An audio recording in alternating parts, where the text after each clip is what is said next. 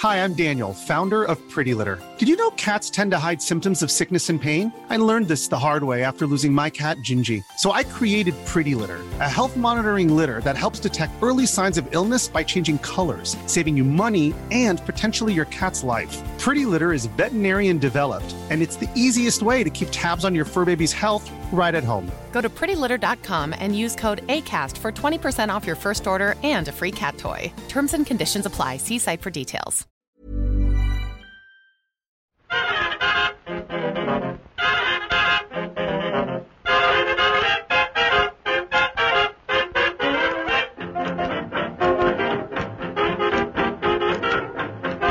Muy buenas, amigas y amigos. Bienvenidas, bienvenidos. Una temporada más al podcast Reload.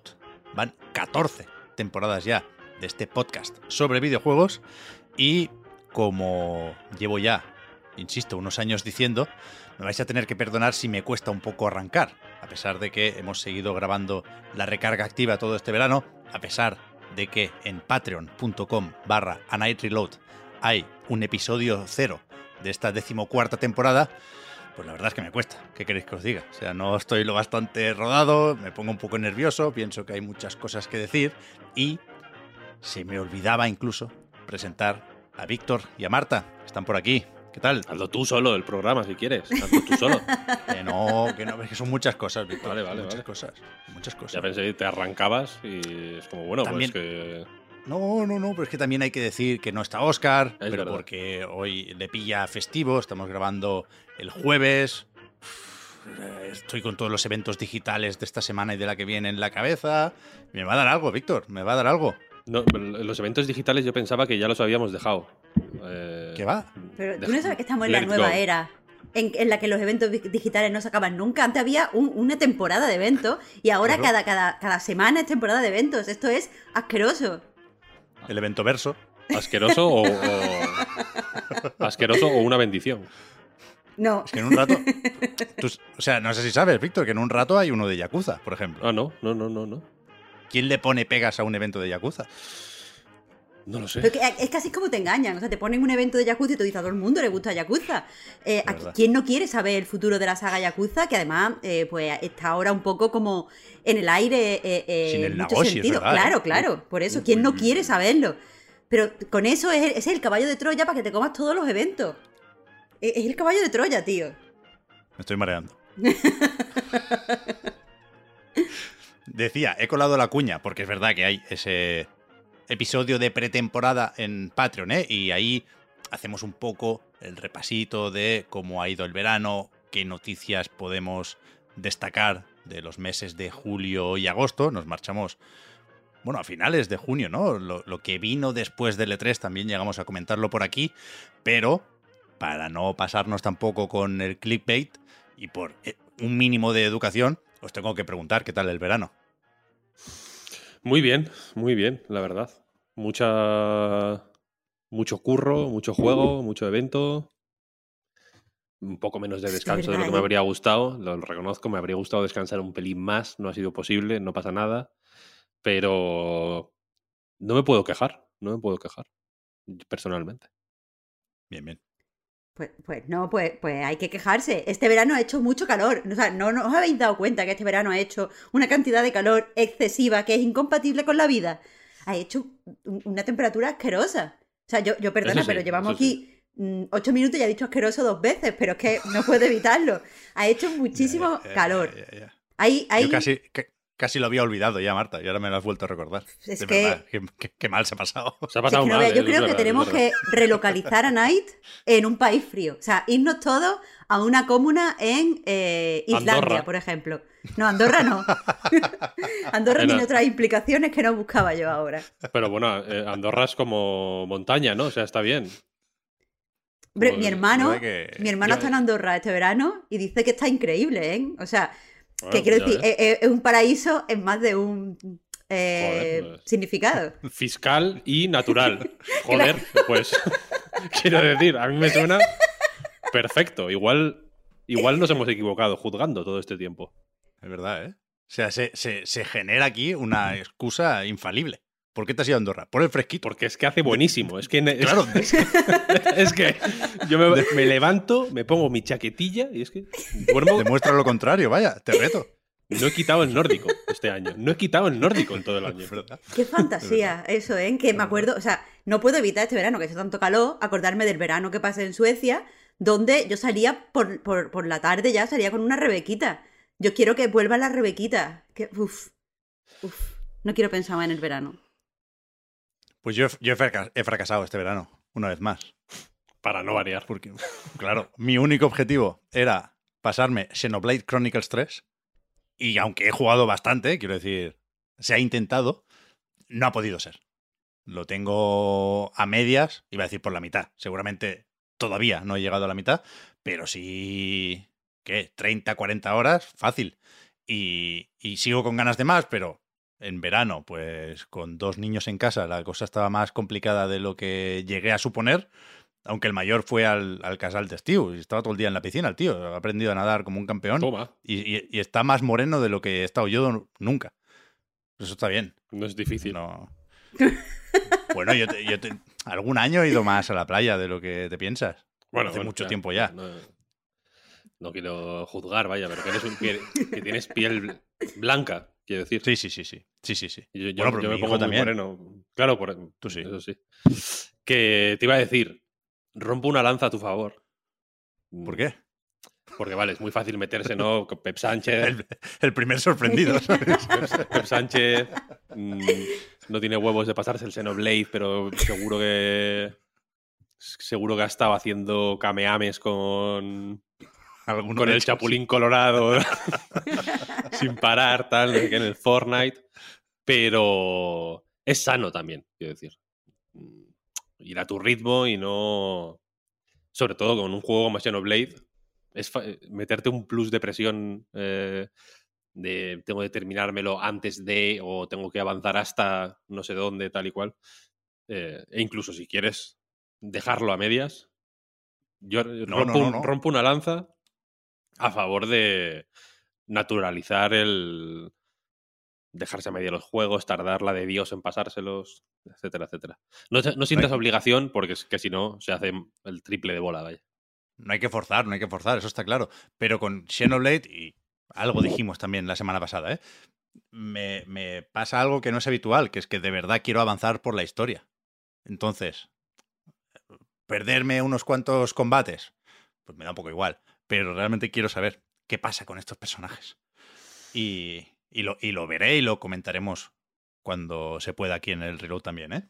No, no, no creo que deba quedarse fuera. Fenomenal. Xenoblade Chronicles 3. Fantástico. Pero por lo demás, no sé, he ido probando de todo un poco, aunque me faltan algunos clásicos básicos del verano, como Stray y Cult of the Lamb. De nuevo, al final sí estoy haciendo mucha promo de- del, del episodio cero. Pero vamos a hablar hoy también de algún jueguico, me gustaría hablar de Splatoon 3, pero no lo tenemos todavía. Y sí podemos comentar de Last of Us parte 1, por ejemplo o Immortality, que me lo medio pasé ayer. Hay que ponerle unas comillas aquí porque Sam Barlow no suele dejar claro cuándo se acaba un, un juego suyo. Pero Es el que más Pero claro creo- está, probablemente, ¿eh? que, que- Ujú. que te lo has pasado. Creo entender las cosas. Luego hablaremos sin spoilers del tema. Pero antes vamos a mantener algunas tradiciones y vamos a empezar por, por la actualidad. Aunque nuestra intención, ya lo dijimos, es cambiar algunas cosas, ¿eh? sin, sin querer que nadie se asuste. Esto seguirá siendo del podcast Reload como ha sido siempre. Pero sí la idea general o el resumen o el titular es que vamos a intentar organizarnos más. No para renunciar a la espontaneidad, pero sí para que controlemos un poco más los tiempos y no se queden temas fuera, primero, importante. Y segundo, las divagaciones no le quiten peso o relevancia a las opiniones que son un poco más importantes, ¿no? Seguramente. Entonces, como siempre, habrá un proceso de adaptación y como siempre nos vamos a pasar de tiempo con la segunda noticia de hoy, pero, pero la idea es esa, tener un, empezar sabiendo un poco más cómo va a acabar el programa y dejando margen para las sorpresas y para las locuras. ¿eh? No hay un guion, pero sí tenemos una idea de cuánto deberían durar los temas.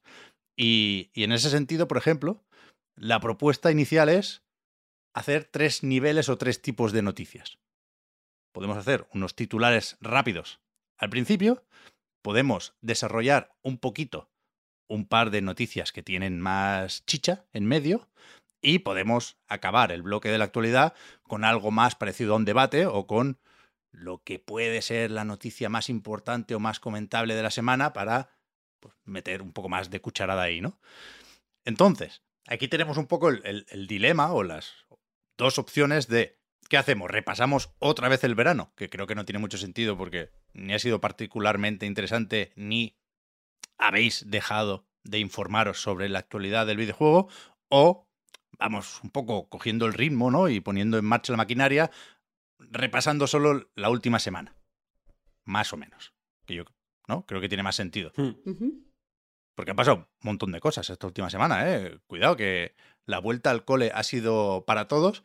Y, por ejemplo, tenemos unas cuantas adquisiciones o inversiones, como la de Quantic Dream, o lo de Netis más bien, porque fue esa empresa china la que compró el estudio francés. En principio, como casi siempre, nos dicen aquello de que seguirá operando de manera independiente y ya veremos en qué trabaja David Cage o David de Crutola con, con sus colegas de estudio. Después vimos también que Sony y Tencent habían comprado más o menos a pachas un 30% de From Software. Se queda ahora con un 16,25% Tencent y un 14,09% para Sony. El resto sigue siendo de Kadokawa, que es quien estuvo hábil o estuvo viva y compró el estudio en 2014. Se ha revalorizado bastante, entiendo yo. Vaya. Y después yo- lo de Tencent y Ubisoft lo, lo metemos en el bloque de las noticias más eh, comentables en un momentito. Pero veo por aquí también lo de 343 Industries cancelando el cooperativo local de Halo Infinite. Noticia más o menos sonada, ¿eh? que ya, ya desarrollamos un poco en la recarga activa, pero se queda sin pantalla partida el cooperativo para la campaña de Halo Infinite. Se retrasa la tercera temporada. Llega un poco más tarde también la Forja. Se habló bastante de los follones que tienen ahí con Halo. Yo creo que es un tema que, más allá de estos retrasitos puntuales, se comentará eh, en el gran esquema de las cosas cada vez que, que toque hablar de Halo. Ya veremos cómo, enderezan la situación. Y después no han faltado retrasitos, claro. Está el... Iba, a insultarlo porque no, no me cae bien. El Bomb Rush Cyberpunk, que se va a verano de 2023. Va a estar apañado, ¿eh? Pero le, le, le pillé manía por, por ser una copia descarada de Jet Set Radio, claro. A falta de Sega haciendo más juegos de patines, pues lo, lo, lo quiero probar también.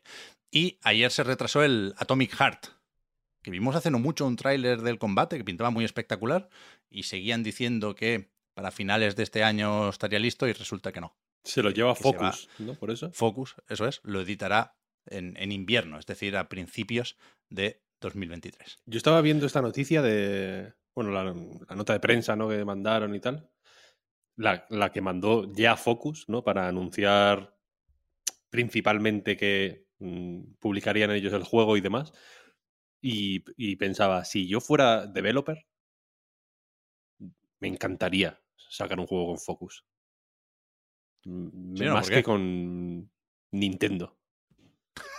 Hombre, What? Focus, depende del, depende del juego. Focus es pasa- increíble. Focus es lo mejor del mundo. Está guay, a mí Pongo- no me desagrada el Pongo catálogo. la mano en el fuego por Focus. Van a- sacan ahora el Steel Rising, se llama. Este que es como un de Spiders. Es que los mejores estudios. Los mejores estudios tienen ahí metidos. El Elex, ¿no? Es suyo también. Puede ser. Pensé que irías a por el a Plague Tale Requiem. A Plague Tale, eh, SnowRunner. Variadito, Bueno, fenomenal, increíble. claro. El, de- el Dakar es de Focus también. Hostia, pues no lo sé. O- Mira que me salen eh. anuncios, bastantes anuncios en Twitter del Dakar. Del juego de, Dakar. Sí, sí. ¿En serio? Sí, sí, sí. No, es de Saber, es de Saber. eh, eh, Edita Saber también. Eh, me confundí porque el SnowRunner es de Saber y edita Focus, efectivamente. Pero ahora Saber, claro, es que de- han pasado muchas cosas con Saber, ¿no? Ahora es parte del Embracer, etcétera, etcétera. El juego de Dakar va a ser el. mm, Pongo la mano en el fuego por este juego. Va a ser el, el SnowRunner de 2022. No, no, no puede ser ese el, el de los trenes que dan ahora con el Game Pass. Ah, uh, tengo que jugarlo, sí, sí. Train Sim la gente- World 3, ¿no? La gente no sabe que Víctor está ahora en fase trenes. Ah, Pues de. O sea, dos juegos de trenes muy distintos. Uno ya he empezado a jugarlo, el otro lo tengo eh, descargado ya, pero no he jugado. El del Train Sim World este. Y luego vi otro de trenes, no me acuerdo cómo se llama, que te lo pasé a ti, Marta, en plan. eh, eh, hagámonos fans de los trenes. Sí. Y que es increíble. Precioso, ¿no? El juego más bonito que has visto en mucho tiempo. Sí, sí, pero yo, yo no lo he dicho, estoy criticándote. He dicho que me parece algo muy de padre, que es lo que quería sugerir. Esto de, de ser fan de Ah, los sí. trenes Claro, es, Claro, es de padre. Vale. Te digo más, te digo más. ¿Hay algo con el rollo de la maquinaria? No, no me preguntes muy bien cómo pretendo enlazar esto. Que hace que los trenes estén como en casa en la Steam Deck. Que esa es otra de las noticias de los últimos días, que tienes una, Víctor. Mm, sí, sí. Eso es. Ta- Tampoco yo no lo llamaría noticia, vaya. A quien no le importa, no le importa a nadie técnica- técnicamente. No es noticiable, pero sí, sí. La... Y estoy encantado con la máquina esta, ¿eh? Ya te veo. Es ¿eh? la leche. Es la leche. Mola, mola. Tiene sus... En algún momento igual tocará hablar de la Steam Deck más a fondo. O me, o me van saliendo ideas que voy apuntando por si en algún momento tengo que escribir algo sobre ella o lo que sea. Pero es un cacharro fenomenal, la verdad. Muy... Muy, muy plug and play, mucho más de lo que yo esperaba. En el sentido de que no hay que. En la mayoría de juegos, y si te mantienes dentro de unos parámetros, pues razonables, no, no hay que configurar nada. Incluso para juegos medio raros. es- Claro es- que es- razonable no es triple A. Explícalo aquí porque a ver si la gente sabe pensar razonable, juego superventas. No, No, no, no, no, O sea, no. no me, no me refiero tanto a eso, me refiero a razonables, eh, por ejemplo, a nivel de control. Quiero decir, yo intenté uno de mis eh, primeras em, primeros retos autoimpuestos de la Steam Deck fue intentar eh, poner a funcionar el Dwarf Fortress. ¿Qué pasa? Que sobre el papel es fácil, ¿no? Porque hay una versión de Linux, etcétera, etcétera. También lo quería usar para probar el modo escritorio, que no lo había probado para nada. Estuve mucho tiempo sin, sin ver el escritorio, siquiera, ¿eh?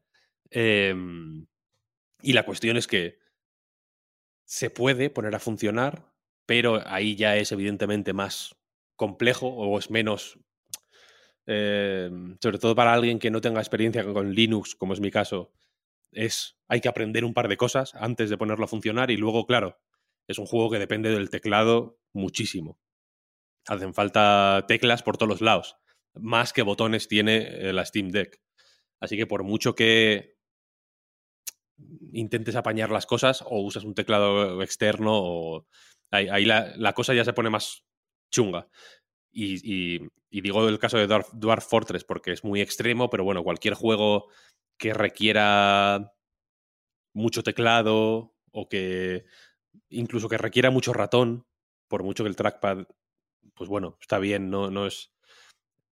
Es un, es un invento bastante... Los trackpads son un invento bastante interesante, pero bueno, desde luego quería, por ejemplo, sal- salió un bundle.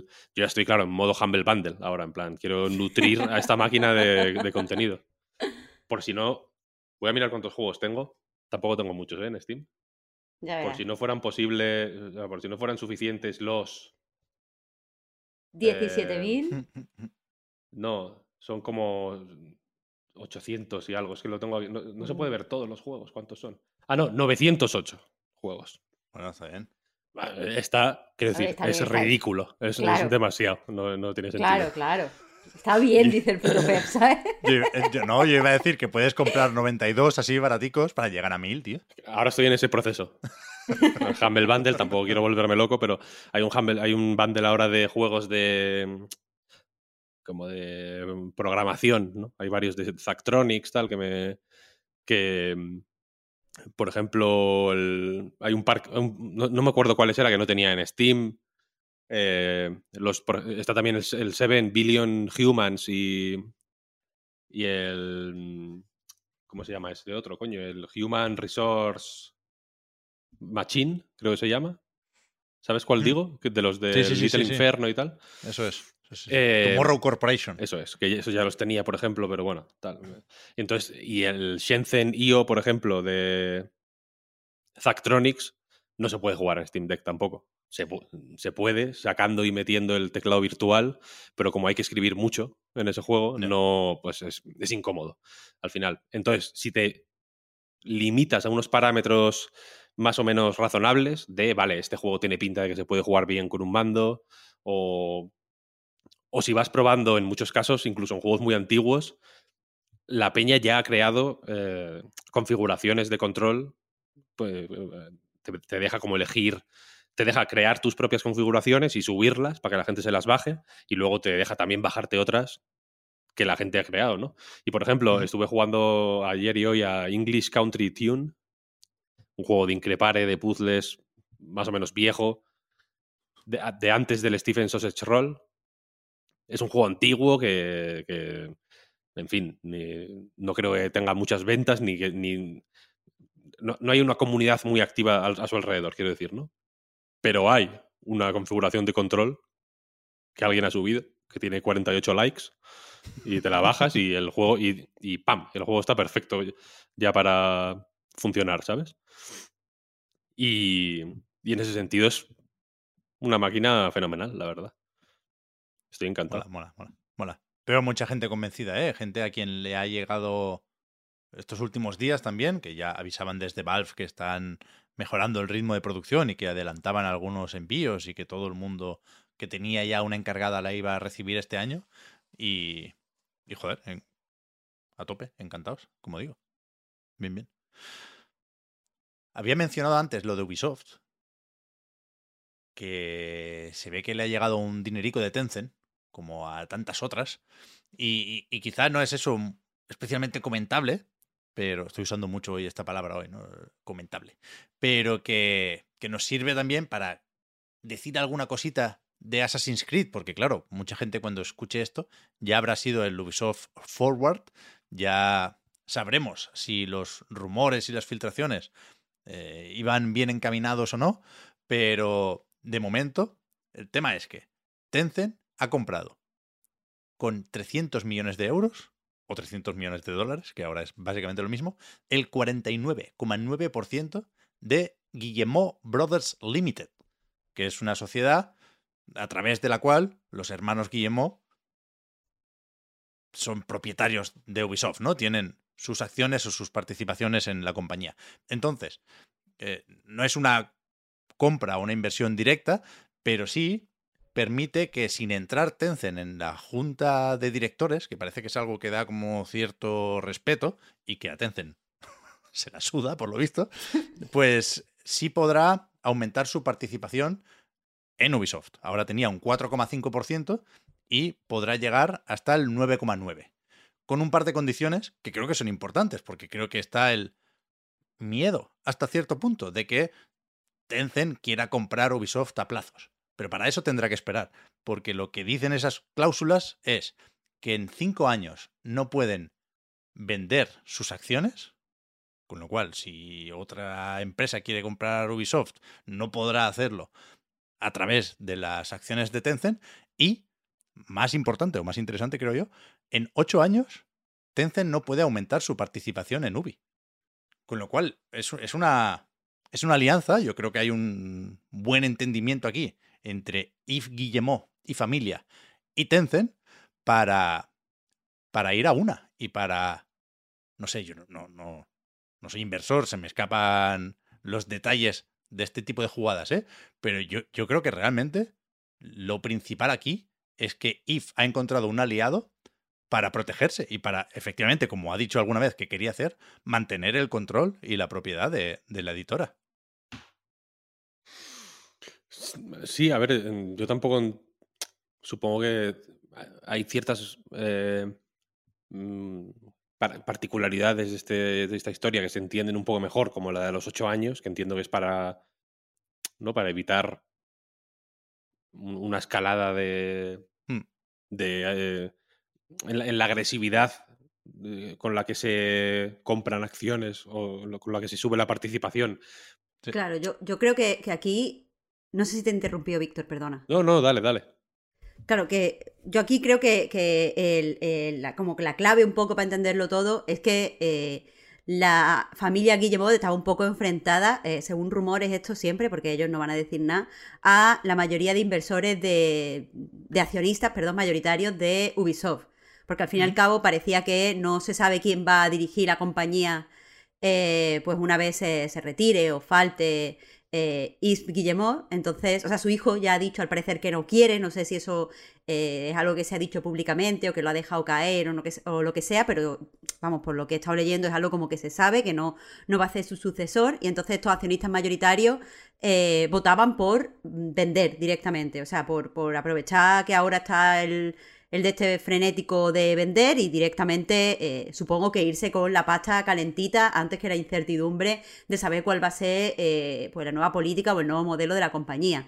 Entonces, eh, me parece una, una, jugada especialmente interesante, porque evidentemente, como estáis diciendo, esto lo han hecho para que una de las empresas que con mayor seguridad podía comprar o podía estar interesada en comprar Ubisoft, porque ya se había dicho precisamente que iban a empezar a, a tener unas conversaciones que apuntaban a la compra, ¿sabes? No, a una inversión, sino a la compra. Eh, pues al final con, la, con, la, alianza lo que se hace es eh, pues asegurarse de que la familia Guillemot va a seguir dirigiendo la compañía, sea quien sea eh, el sucesor al final, porque si tú te alías con tu mayor comprador, que es una jugada que parece sacar de Succession, la serie, para quien no se sitúe, ¿quién, ¿quién, te va a comprar? Porque cualquier persona que venga ahora a comprar no, no se encuentra una Ubisoft eh, sin dinero, a una, no, nunca iba a estar sin dinero, pero a una Ubisoft que le esté costando eh, pues cumplir con las políticas que ha prometido a sus inversores. Una de estas promesas precisamente era aumentar la presencia en las plataformas móviles. Eh, ahora mismo con esta inversión de 300 millones no van a tener este problema. Y no es lo mismo hacer una oferta de compra a, una, a, una, a un estudio, a una compañía en horas bajas, que a un estudio que al parecer tiene bastante solvencia y que está además cumpliendo con todo lo que se ha dicho o todo lo que se le ha prometido a la junta directiva. Eh, o sea, que quiero decir que, parece desde fuera y a falta de conocer más detalles una jugada bastante, bastante, bastante buena, ¿no? Sí, sí. Yo creo que aquí hay que ir un poco con cuidado con, con esas dos capas, ¿no? Porque los 300 millones los recibe Guillemot Brothers Limited. Con lo cual, pues, supongo que pueden acabar, ¿no? Que hay vasos comunicantes para que acaben en Ubisoft. Pero en principio la prioridad era refinanciar una deuda de, de esta sociedad de los hermanos Guillemot. Pero, pero es verdad que, que de alguna forma se blinda Ubi y se, se, quita la preocupación de que venga Tencent y se quede con, en vez de un 9,9, pues un 35 o un 51, ¿no? Y, Pero porque además este, esta empresa, perdona Pep, si no me equivoco, la de los Guillemot Bros, eh, tiene eh, dos asientos en la, junta directiva de, Ubisoft. Quiero decir que tiene bastante poder, que supongo que eh, podemos llegar a la conclusión de que ayudar a esta empresa es directamente beneficiar a Ubisoft, ¿no?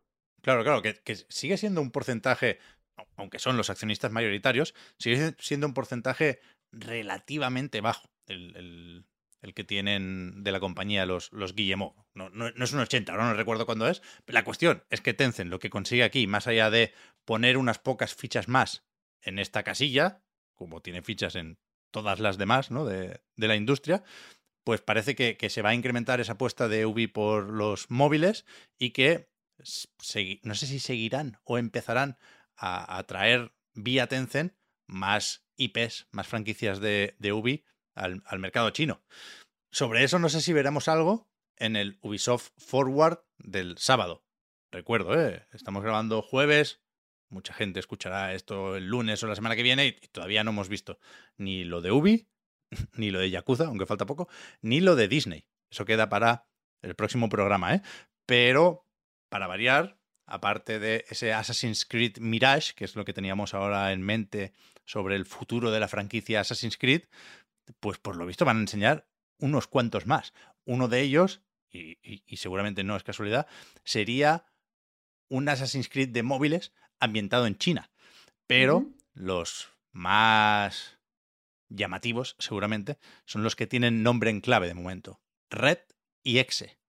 Que todavía no me queda muy claro, porque cada vez que intento salir de dudas me encuentro las dos versiones, no me queda claro si son juegos independientes o si son juegos que conviven dentro de Assassin's Creed Infinity. Yo- o sea, yo tengo ganas de ver la presentación, sobre todo por esto, para salir de dudas. Pero también porque resulta que ese codename Red sería el tantas veces pedido Assassin's Creed ambientado en el Japón feudal. Esto sería más o menos tocho, ¿eh? Hay mucha gente que lleva mucho tiempo esperando este momento. Sí. Sería. En el momento en el que O sea, Assassin's Creed también era Claro. otra cosa, ¿eh? O sea, claro. la- la Y que, no, y que no hemos tenido mundos abiertos en el... que no- o sea, eso yo creo que se pedía más antes de la salida de ciertos juegos que ya recrean en mundo abierto el Japón feudal. Quiero decir que Total. no apun- apunto a que puede llegar un poco tarde. Sí, pero, pero a mí me, me parece una idea lo bastante potente. Sí.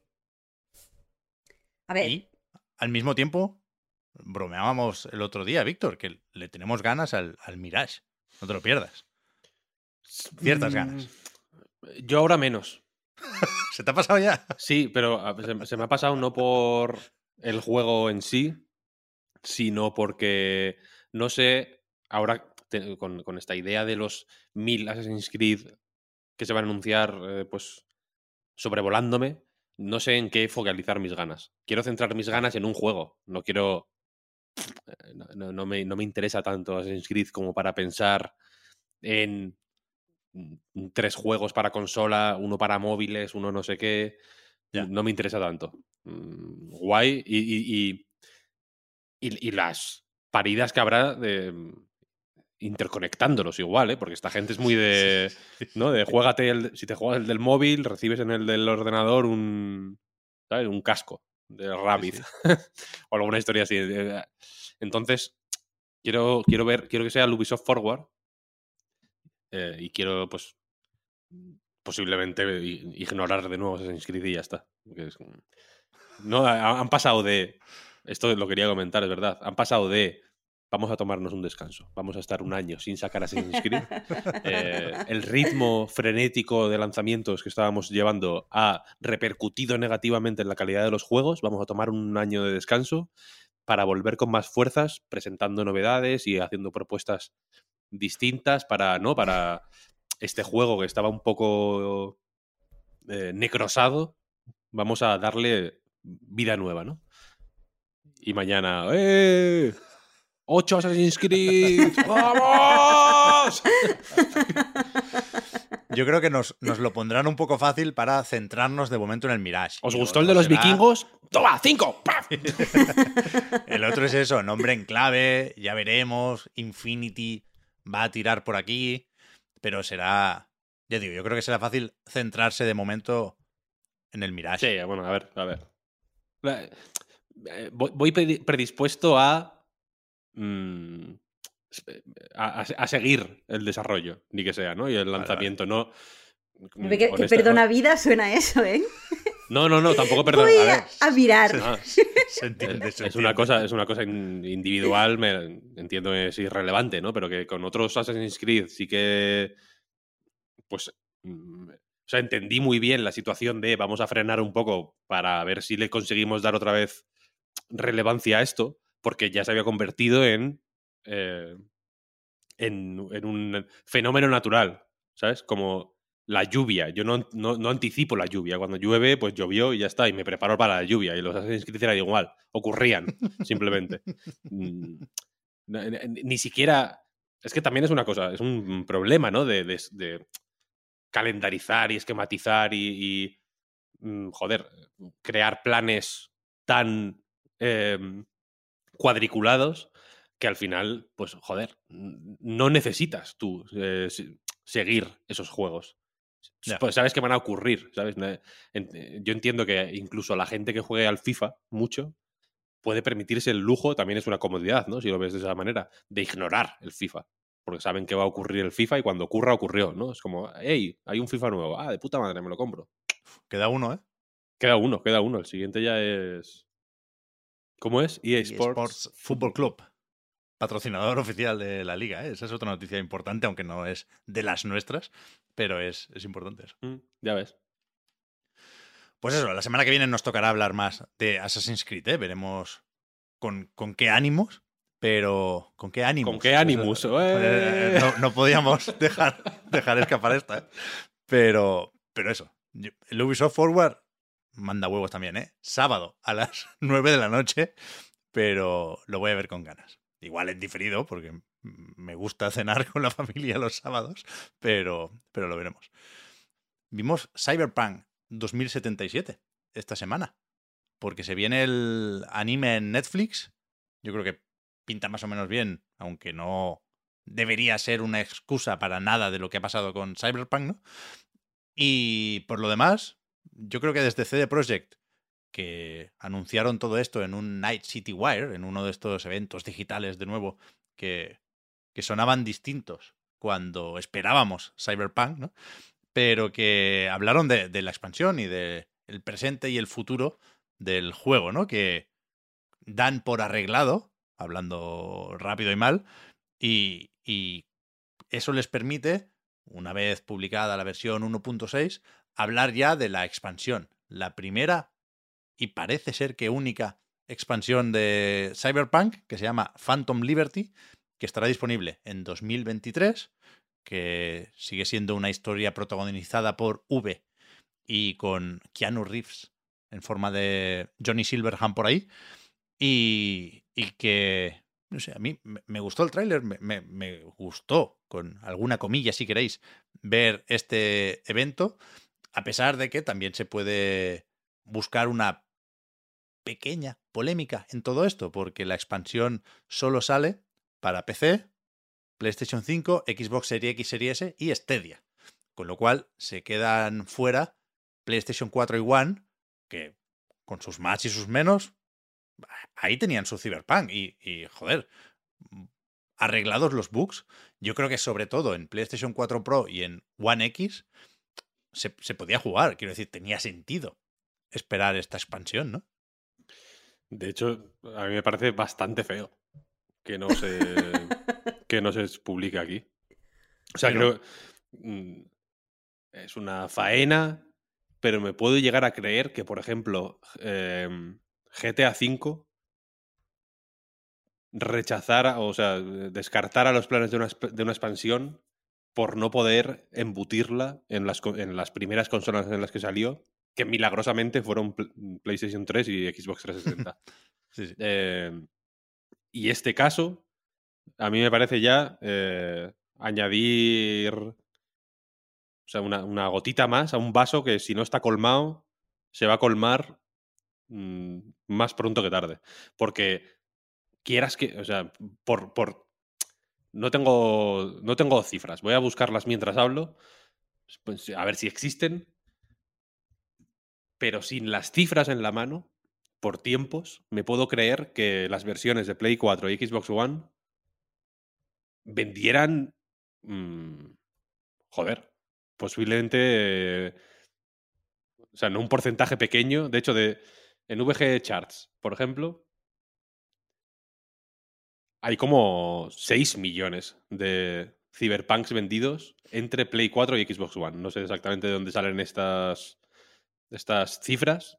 Bueno, igual, igual se saben, ¿eh? Suele enseñar bastantes datos de Project en, en presentaciones mm. para inversores. Yo creo que sigue siendo la versión más vendida de la de PC, pero claro, es que la, las de, cuidado, las de Play 5 y Serie X tardaron mucho, ¿eh? Hace poco que salieron. Claro, claro. Entonces. Y, las... y aquí por lo menos está el, el, parche o la actualización gratuita, con lo cual. Aquí está la sí. cuestión que ya, que ya no es que la actualización sea gratuita, sino que tienes que tener un hardware. Por muy gratuita que sea la actualización, claro, claro, si claro. no tienes la puta Play 5, ¿dónde la vas a jugar? Eh, al final, ¿no?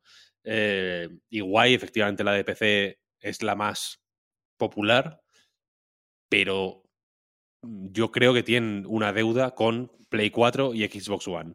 Primero, porque, insisto, el porcentaje de usuarios no es desdeñable, puede ser menor que el de PC, pero definitivamente es mucho mayor que el de Play 5 y Xbox Series X.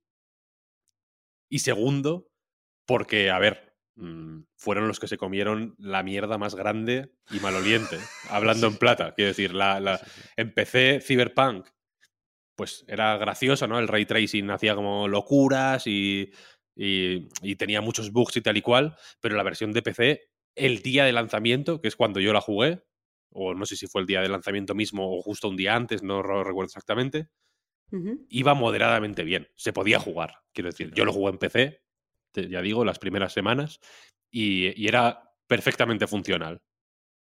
Y técnicamente estaba en, en mucha mejor forma que las versiones de Play 4 y Xbox One, que han sido un desastre de primer nivel durante mucho tiempo, además. ¿Sabes? Y mucha, de- y, y mucha gente, se pone las noticias mm, de las de la peña, ¿no? Escribiendo a Sony para pedir que les devolvieran el dinero, bla, bla, bla. Oh, que lo quitaron del, del Sí. store. Un Lo quitaron, buen tiempo. Claro, a- a- han, han recorrido, han tenido muchos recorridos esas noticias, pero mucha peña se compró el puto juego eh, en, en la caja o, di- o incluso digital y lo mantuvo. Y lo mantiene con la esperanza o con la expectativa, primero, de que se arreglara. Y creo que incluso ahora mismo en Play 4 y Xbox One tira relativamente bien.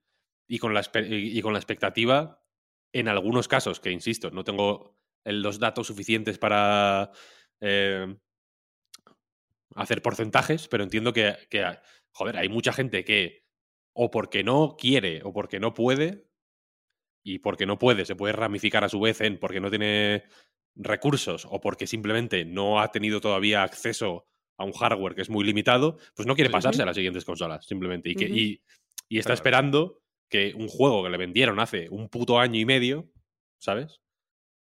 Eh, y, que, y que se habló de expansiones desde el principio de una forma libérrima, sin especificar que. Porque nunca, nunca se sugirió siquiera. Incluso habrá quien. ha- Habría que hacer un trabajo ahí de, de- de- detectivesco, ¿no? Para ver si en algún tweet el community manager se fue de la lengua, ¿no? En plan, sí, Bueno, sí, Play 4 hay- siempre. Hay hojas de ruta varias, ¿eh? No sé si efectivamente especificaban plataformas o no, pero claro, esto tendría que haber salido mucho antes. Lo que pasa es que tocó priorizar el arreglar el puto juego Claro, claro. y, y- y aquí estamos ahora. Entonces, la situación es una mierda, evidentemente. Pero, y es una mierda, efectivamente, mm, porque luego, claro, mucha gente comenta, no, no, no, es que hay que dejar las consolas antiguas eh, atrás, ¿no? Porque ahora lo que hay que hacer es apoyar el hardware nuevo y no tener esos lastres, que son lastres, evidentemente, no digo yo que no, eh, dejar esos lastres y mirar al futuro. Pues como, pues esto lo dijimos en el puto reload y lo dijeron en todos los podcasts del mundo. Lo dijo IGN, lo dijo GameSpot, lo dijo todo Perry, Jeff Grab, lo dijo mm, en, en- en- en Easy Allies, to- todo el mundo. No digo podcast alemanes o franceses o, o brasileños porque no conozco ninguno, pero en- se dijo en todos los lados medio año antes de que saliera el puto Cyberpunk. ¿sabes? Que se iban a pillar los dedos con, Pues como con tío, la anterior generación. eh, está lo claro. sabíais, quiero decir. Entonces, eh, entonces a, a la que te paras es una situación que a mí me... O sea, a mí me la suda, ¿eh? Al final, porque no voy a jugar a la expansión, porque en el Cyberpunk sí, ¿eh? no, no me interesa. Guay, tú sí, perfecto, me- pues me gusta. Es una situación que a mí que, que me caliento, tío, porque a la que lo piensas es como, tío, es que ¿cómo se puede hacer todo tan mal? Incluso Pero, ahora que es como, venga, ya está arreglado el juego. ¡Pam! Otra más. Oh, ¡Ping! Tarjeta roja. Víctor, pero, o sea, estoy de acuerdo contigo eh, en la exposición de los hechos que ha hecho. Estoy de acuerdo, porque lo, recuerdo vívidamente de haberlo comentado nosotros en el Reload, además de que se lo comentaran en, otro, en otros podcasts. Quiero decir que eh, es verdad la- el resumen que has hecho de la situación. Pero es que me, de tu lectura se puede deducir que tú le echas un poco la culpa mm, a, a lo- a los compradores, a la gente, porque joder, es que lo sabíamos, eh, cómo nos pilla esto de nuevas. mm, No, pero la, No. la culpa No, no, no, no, Sí, o sea, sí, sí. de Project total. Me refiero, va, a pero- CD me, me refiero a que CD Projekt tenía que haber sabido todo esto y no haberse comprometido como se comprometió. va, y va, por lo vale. que se comprometió, que fue únicamente para arañar eh, ventas de, de un, un sistema que sabían, porque lo sabían perfectamente, que no, que no iban a estar preparados para la expansión y- o, para, o para mantener el juego en marcha durante los X mil años que, que, mm, porque esto tiene que tener un multijugador y toda la virgen, quiero decir, o sea, eh, eh, que, que- que- que esto quieren mantenerlo, quieren hacerse, no digo nada nuevo, porque eso ya lo hemos hablado, de hecho, un GTA V, ¿no? Pues, Sí. coño. Eh, Pero eso está descartado, Pero- ¿eh? Eso, era el plan inicial, pero ya pilla muy lejos eso. pues mira, mm, peor me lo pones. Sí, sí, Pero sí, que, que, Víctor, incluso, vale, eh, gracias por aclarármelo. Entonces estamos en, en el mismo punto. Esto es culpa de la compañía. Lo que creo que tenemos que decir ahora, que, que ha llegado y que se ha confirmado todo esto, que ya veníamos diciendo y que lo sabía, era como un secreto a, a voces, es que esto lo puede hacer CD Projekt Red por dos cosas. En primer lugar, eh, porque tenían un estatus de somos amigos de los mm, gamers y no les vamos a engañar. Entonces, esto nos debería de servir a nosotros como comunidad para no volver a creernos que una empresa o que un estudio es nuestro amigo. Vale, pero también esto lo pueden decir y después pueden deshacerse porque eh, al ser una empresa que vende en todo el mundo y que tiene que estar eh, como cumpliendo con las reglas que hay en todo sitio, eh, al final lo que pasa es que no tienen que cumplir con las reglas que hay en ningún lado. Porque si tú vendes una cosa, que eres una empresa española y vendes una cosa en España y eh, el producto que se vende a unas personas se les vende de una forma y otro producto se le vende de otra, aquí lo- el, el de este de protección de consumidores, la Asociación de Protección al Consumidor, te puede respaldar y te puede ayudar. Pero al final lo que pasa es que como la empresa está en Polonia, pero a lo mejor vende con la ley de no sé qué y con la de esta no sé cuánto, al final, a lo mejor sí que se le podría aplicar otra, aplicar otra ley, pero ninguno vamos a protestar porque nos sentimos desprotegidos. Entonces, eh, creo que la lectura que tendríamos que hacer aquí, por un lado, no crear las empresas, pero por otro, ver cómo podemos hacer eh, como usuarios para sentirnos más protegidos ante este tipo de cosas. Porque la cosa mm, es que la lectura no se tiene que quedar en ese está feo que tú decías, que, es verdad, que está horrendo, pero no se tiene que quedar ahí. Es que esto, eh, joder, yo no, no, no puedo afirmar que sea ilegal porque no sé nada de leyes, pero al menos ti- ti- tiene que ser un, un engaño, es un- una, una estafa. Porque si, si tú te compras un producto y al final ese producto para ti es diferente que para el, produc- el producto para otra persona eh, en tu mismo país y con tal que lo único que cambia es que, lo, que va a usar otro, otro, el producto en otro, en otro soporte, eh, ahí hay un engaño por la persona que te la ha vendido. Tú pensabas que estabas comprando lo mismo. Entonces, eh, pues eso simplemente de nuevo para darnos cuenta de, de la desprotección que tenemos, que se aplica en este caso como se puede aplicar para las ventas digitales. Que al final lo que creo es que lo que, lo que pasa es que no, no sabemos a quién dirigirnos cuando como consumidores de videojuegos nos hacen este tipo de cosas y al final nos enrabietamos, cerramos los puñitos y no hacemos nada. Y no estoy proponiendo algo para hacer porque es que no lo sé. Pero tiene, que haber algo- al- alguna forma de, de saberlo y tiene que haber alguna forma de hacerlo. Lo que pasa es que muchas veces, mm, yo la primera, nos comportamos un poco como... mm, joder, como, como tontos. No sé cómo expresarlo. Que no aprendemos Sí, no, no, nuestros derechos. Dilo, dilo, con la T mayúscula, vaya. A ver, yo, yo tampoco quiero ser aquí el abogado del diablo, porque me parece mal que no salga esto para Play 4 y One, faltaría más. Pero yo creo que CD Projekt está en una situación y viene de una situación en la que la prioridad número uno para dirigir de forma responsable el estudio tiene que ser mirar hacia adelante. Y ponerse ahora con Play 4 y One tiene que ser un marrón. Con el próximo Witcher anunciado, sabiendo que los progresos que has conseguido con Cyberpunk se van a deshacer en el momento en el que se vea cómo se ve la expansión en, en Play 4 y One. Entonces, me parece una decisión jodida, porque deja a gente efectivamente fuera y se inc- incumplen promesas seguramente, pero la puedo llegar a en- a entender. Si me pongo en, en, en el papel de CD Projekt, que no es mi papel, ¿eh? mi papel es el de jugador y que, como dices Marta, tiene que reclamar sus derechos. Pero tiene que ser una prioridad tan grande salir de este boquete y, y- y nadar hacia el próximo The Witcher que yo qué sé. Para la expansión, pues sí, tiramillas. Pero es que eso suena, Pep, a, a lo que diríamos de un estudio chiquito. Evidentemente, un estudio chiquito o un estudio independiente, pues esto es un marrón al que no le pueden dedicar recursos, pero que estamos hablando de un estudio con miles de empleados. Millonario. Es que, Pero que- joder, pero que- cómete lo que te has puesto en el plato, tío.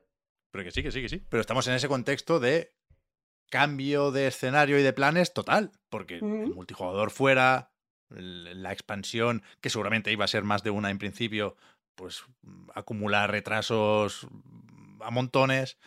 Y, y- y seguramente tenían especificado por ahí que tenían que hacer esta expansión. Pero si no, se piraban todos al Unreal Engine y al Witcher con la nieve, pero vamos, te lo digo ya. Ya. por supuesto. Dicho esto, y ahora me, me arremango un poco, hay que hablar de el, el- el tema del año. Iba a decir el culebrón, pero parece que, que- no me importe que esté solo aquí con las palomitas para hacer cuatro bromas. No, esto es eh, un, un- un terremoto en la industria.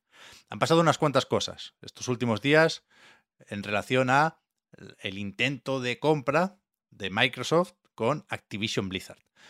Queda ya un poco lejos, pero creo que merece la pena repasar, porque de ahí venimos, lo de que el organismo regulador en el Reino Unido es la Competition and Markets Agency, creo que se llama, CMA, desde luego, dijo hace unos días que necesitaba más tiempo para determinar si da luz verde o no a esta operación, ¿no? Necesita más información, necesita pasar a la fase 2, dicen, que implica crear un comité o un panel de expertos para analizar un poco más la situación, porque eh, al, al terminar la primera fase, concluyó que tenían algunas preocupaciones en relación a la reducción sustancial de la competencia.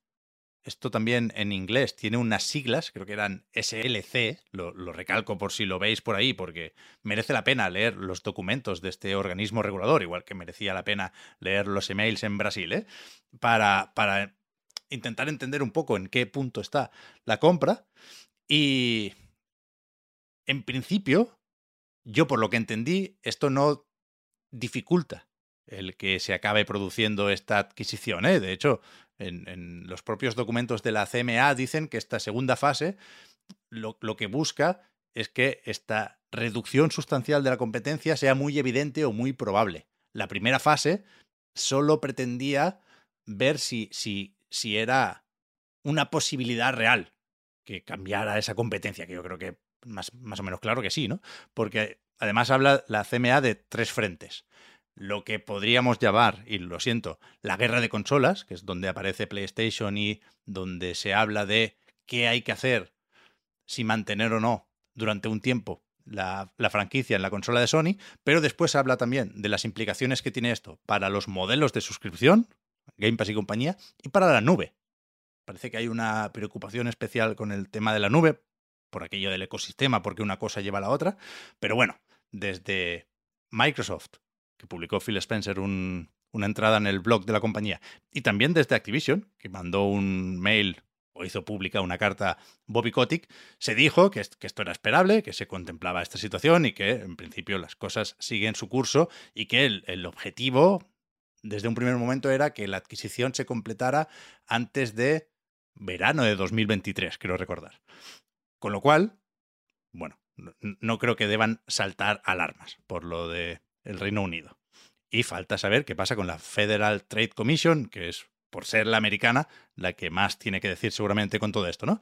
Pero, a raíz de todo esto, y, y, y con esa publicación en la que Phil Spencer, no sé si se ponía a la defensiva, pero sí intentaba un poco calmar los ánimos de los organismos reguladores, diciendo que no hay que preocuparse porque lo que quieren eh, desde Xbox es llevar los juegos a más gente y a más lugares, no quitarle esos juegos a esa gente que ya los disfruta.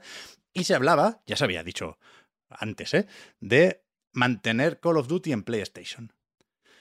De forma más o menos poco específica, pero se hablaba de esto. Y se ponía incluso el ejemplo de Minecraft, ¿no? Minecraft está en PlayStation, también en Switch. Queremos que gente en todas las plataformas pueda disfrutar de Minecraft. Entonces, ¿qué pasa? Que evidentemente apretaron un poco más a Phil Spencer. Oye, Phil, ¿pero esto qué? Call of Duty se queda para siempre en PlayStation, se queda un tiempo, se queda solo mientras tengan que cumplir con esos contratos promocionales que ya están vigentes. Y yo creo que Phil Spencer llegó a mojarse solo hasta el punto de decir que la propuesta que le había hecho a Sony, hablaba de efectivamente un telefonazo a, a Jim Ryan, supongo, la propuesta era mantener el, el shooter several years, varios años, después de que terminaran los contratos vigentes, ¿no? Y con eso, pues cada uno imaginaba, bueno, several no, no significa para siempre, pero puede significar muchas cosas. Uh -huh. Jim Ryan dijo la suya ayer en Games Industry. Dijo, yo no, no pretendía hablar del tema porque entendí que eran negociaciones privadas, pero ya que lo ha hecho Phil Spencer, esta es mi versión.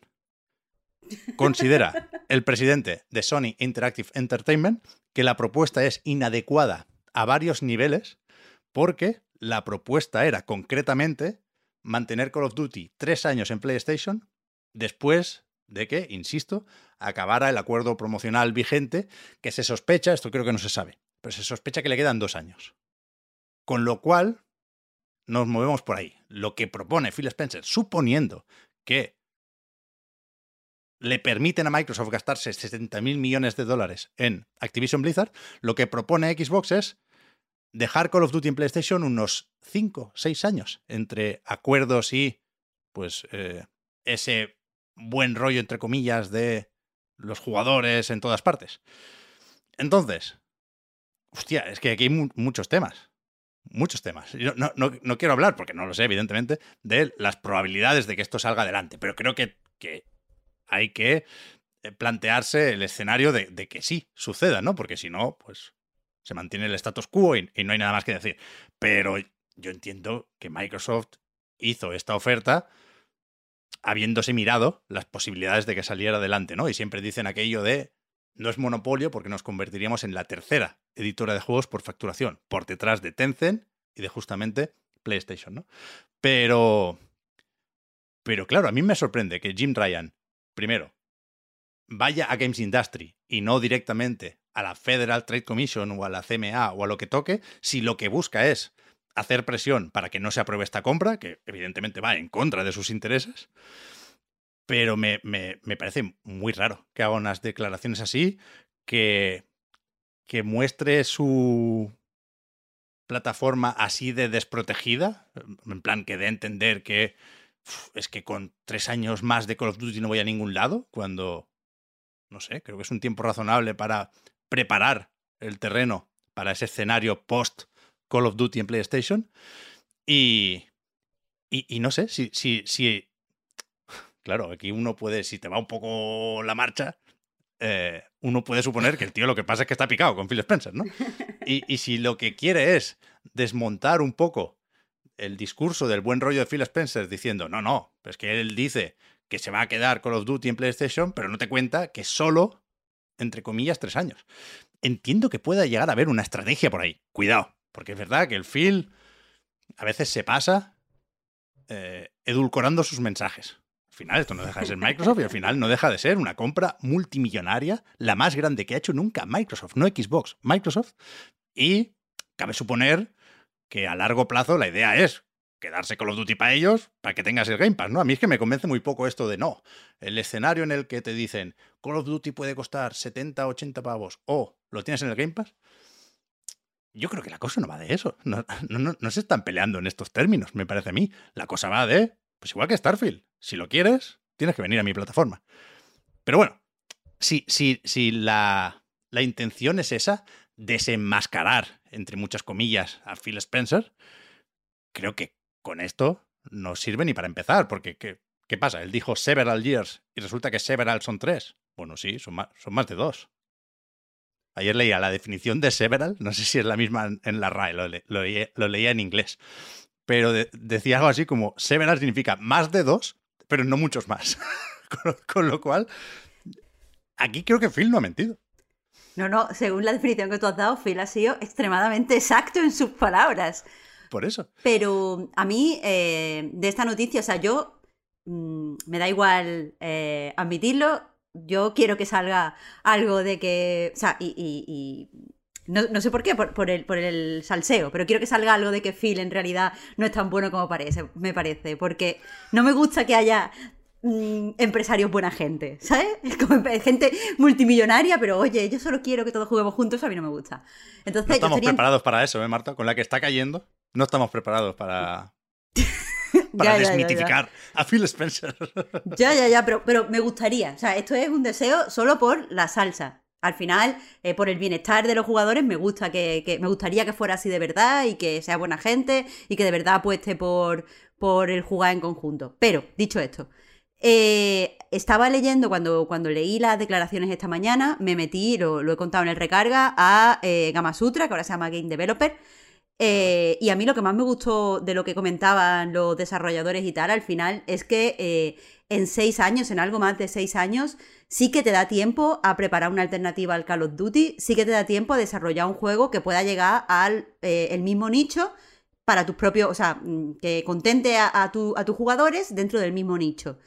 Y joder, eh, eso literalmente es la cortesía, ¿no? No hacer eh, lo posible para que no se quede la, la otra compañía o la otra persona en braga.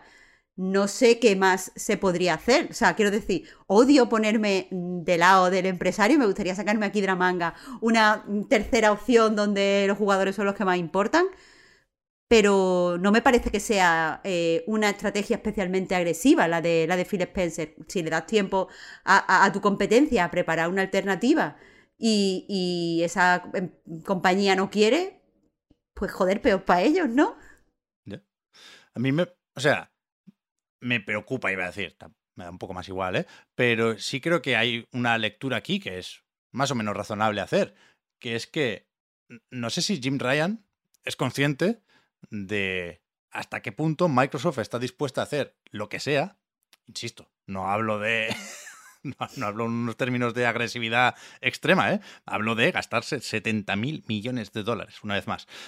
Pero no, no- no sé hasta qué punto es, es normal que le pille esto por sorpresa a Jim Ryan. O sea, esto es una competición dura. Y creo que, como líder del mercado, PlayStation, viniendo de la 4, ¿eh? ahora pues, seguramente tendría más sentido hablar de Switch, pero eh, desde la posición en la que está PlayStation, tiene que prepararse para lo peor.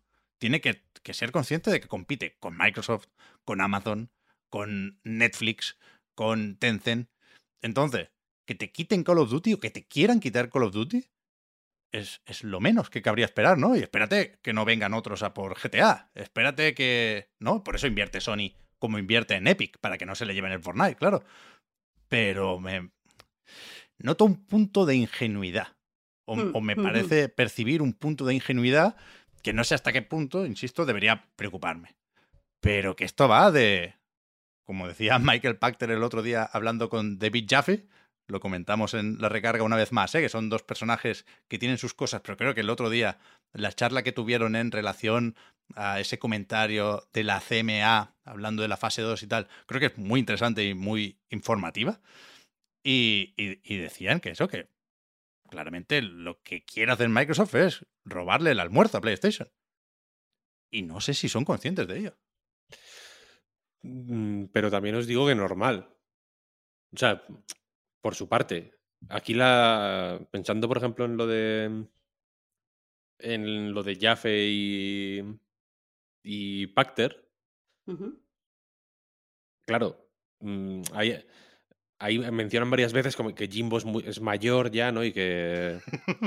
eh, no- dicen en plan, no va a estar aquí mucho tiempo. No es en plan se va a morir el pobre hombre, sino que en realidad se querrá jubilar ya. Entonces yo entiendo Claro. que su una parte de, de su trabajo o de o- o entiendo que le pueda llegar a interesar hacer una serie de medidas que engorden su bonus de salida, básicamente Bueno, claro, claro. en, eh, eh, su posición. O sea, él llegó, él llegó en un momento dulce, en realidad, ¿no? Porque Sony era. No vamos a, re- a repetir mucho, pero de- de- después de que Xbox One, entiendo que Sony estaba en un momento inmejorable. Entonces, pues yo entiendo que Jimbo pudiera decir: vamos a forzar un poco la máquina, vamos a forzarla de tal forma. Vamos a ver qué, de qué formas tenemos que forzar la máquina para que yo me salga, yo me jubile con, en las mejores condiciones posibles.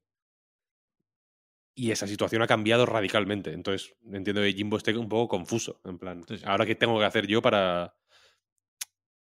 jubilarme en, la- en las mejores condiciones posibles? No es lo mismo invertir en estudios para móviles o en películas de, de, de tus IPs hace tres años que hoy. Sí. ¿sabes? Porque, mm, porque es como, ah, o sea, guay, ¿no? Sí, la Play, sí, sí, fenomenal. El Duty, no te preocupes, que eh, tenemos tal, tenemos cual. No, eh, sí, sí. Bethesda.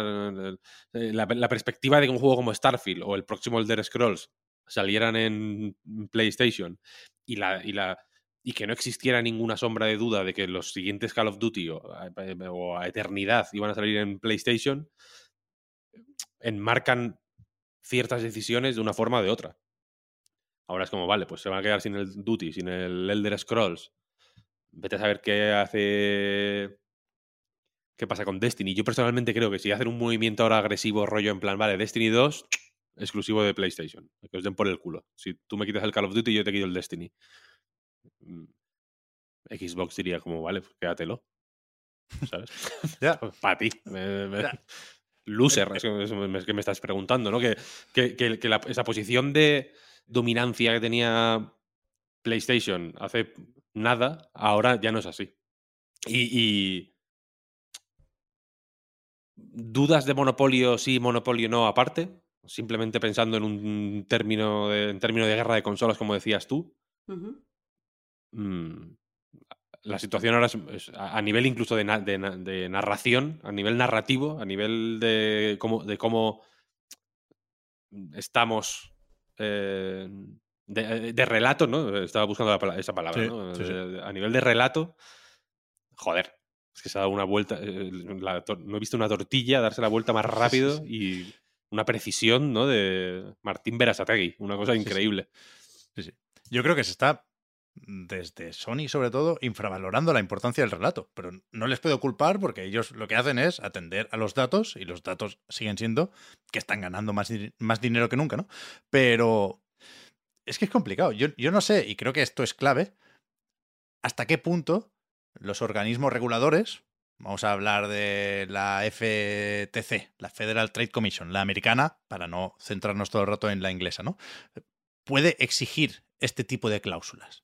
Es decir, vale, yo autorizo esta compra, sí y solo sí, Call of Duty se queda en PlayStation. Con Diablo, haz lo que quieras, con el WoW, pues también, pero porque mi trabajo es valorar cómo eh, se reduce o no la competencia, lo, lo- lo que no desestabiliza el mercado y tal y cual es esto. Y entonces Microsoft supongo que puede decidir si tirar para adelante o no, ¿no? Pero, pero insisto, suponiendo que se pueden llegar a pedir ese tipo de cláusulas, claro, alguien decía ayer, no, pero es que el Jim lo que quiere es eh, dejar claro que lo que dice Phil Spencer llega hasta aquí. Suponer que, que- que los organismos reguladores no van a, a preguntarle a Phil Spencer, oye, aquí dices que Call of Duty se queda several years en PlayStation. ¿Cuántos son several? O sea, suponer que un puto organismo regulador no va a llegar hasta ahí, hasta sacar esa información de los tres años, es de ser muy inocente. Entonces, yo creo que el Jimbo no ha conseguido nada. Es que no ha conseguido nada con estas declaraciones, más allá de, no voy a decir ponerse en evidencia, pero sí eh, demostrar una, una vez más que no, que no tiene el control del, del discurso y del relato. Es que no lo tiene. Y así Mm. no lo va a conseguir. ¿Cómo lo va a conseguir? Enseñando juegos. Por eso, es- quiero decir, que no quiero que parezca que Sony es- está en bragas o, que no va a saber qué hacer si se queda así en el Warzone. Al revés, Sony hay documentos que dice que va a, va a invertir más en juegos como servicio, que está desarrollando más juegos que nunca, que va a seguir comprando estudios. Entonces, el plan, motivado o no por la compra de Activision Blizzard, está ahí. Lo que tiene que hacer es enseñarlo y explicarlo más. Y por eso hace falta el PlayStation Showcase. ¿Sabe? Que, que es cuestión de, de días, seguramente. Pero. Pero que. El discurso de Sony tiene que ir por ahí. Más que por. Es que tres años me parece poco para mí. La verdad, Jim, a mí me parece mucho. Hmm. O sea, si, si, si sabes que la competición es así de intensa, cuando el, el otro compra Activision Blizzard, lo esperable es que se lo queda para ellos. A mí tres años me parece... Ya digo, me cuesta hablar de cortesía o de generosidad, pero me, me parece muy razonable. Yo creo que si yo fuera Jim Ryan estaría más cerca de dar las gracias que de quejarme. ¿eh? Pero bueno, evidentemente lo, lo- lo primero sería hacer lo que está en mi mano para dinamitar ese acuerdo. Pero, joder, me sorprendió mucho. No, no, no quiero darle muchas más vueltas, pero de verdad me sorprendió mucho leer ayer estas declaraciones, porque creo que, que no consiguen absolutamente nada más allá de un posible tiro por la culata. Pero bueno, esa es mi opinión. Y, y, la, y la, y la entiendo, vaya, pero, pero es que no... Es, lo raro sería lo contrario. De- por el track record que tiene Jim Ryan en estos últimos años, lo, lo raro sería que dijeras, hostia, qué declaraciones más, ¿no? Más. qué insight más brillante, es verdad, resuelve, aclara la situación, mm, con- consigue coger el toro por los cuernos, ¿no? Como que. Al revés, al revés. Mm, Es, un poco su modus operandi, ¿no? Sí, sí. Ya digo, no, no entra hoy lo de los 50 euros más porque ya se ha dicho todo lo que se tenía que decir, ¿eh? Pero que, que- creo que claramente llueve sobre mojado. Y, por supuesto, por encima de todo esto, en mi caso, está God of War Ragnarok, está Spider-Man 2, que dicen por ahí que ha sorprendido en, en Marvel, y no sé, se viene enlazada, no sé si está por ahí The Last of Us parte 1. Toma, Pasamos Toma. a los juegos después de poner un poquitín de música. dale.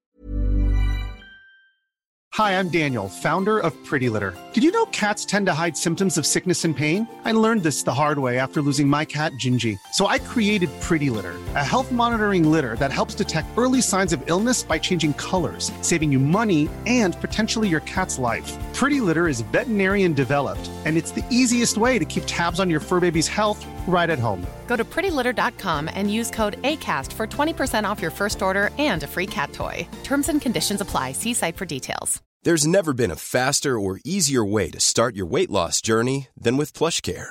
PlushCare accepts most insurance plans and gives you online access to board-certified physicians who can prescribe FDA-approved weight loss medications like Wigovi and Zepbound for those who qualify. Take charge of your health and speak with a board-certified physician about a weight loss plan that's right for you. Get started today at plushcare.com slash weight loss. That's plushcare.com slash weight loss. plushcare.com slash weight loss.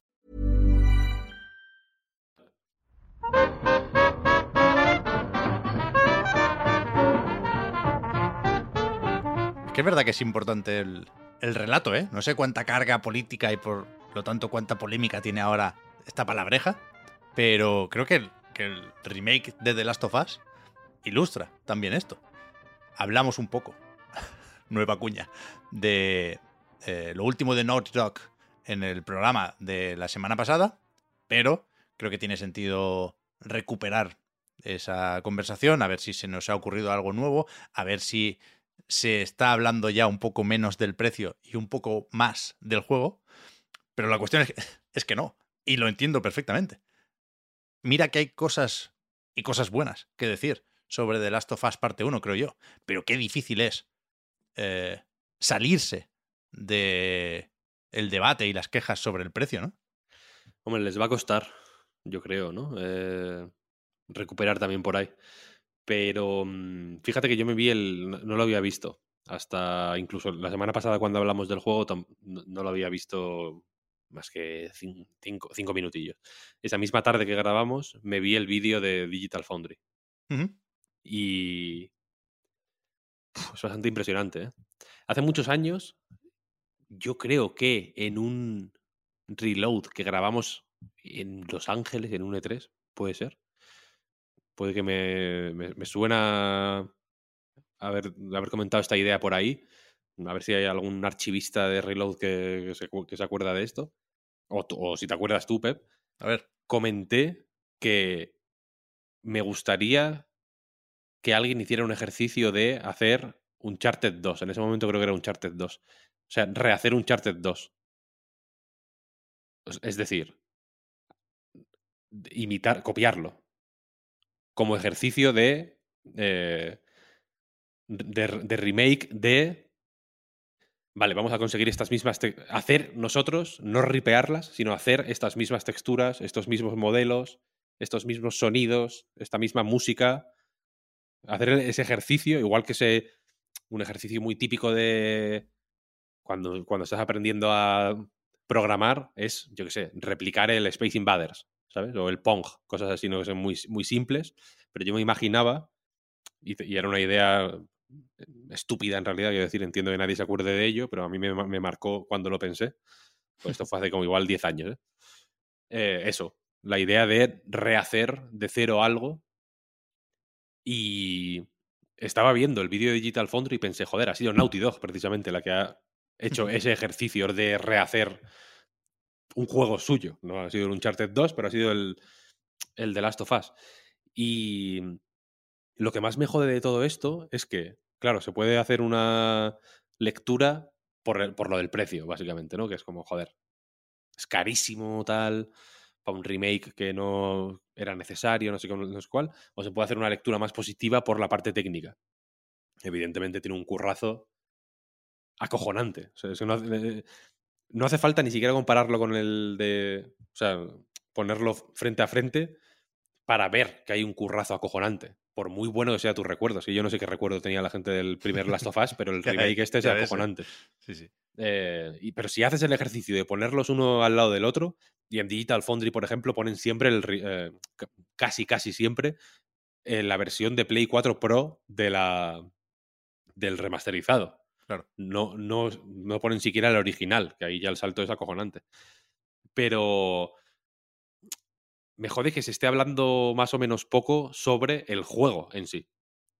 Que a mí me ha sorprendido volver a él porque me lo...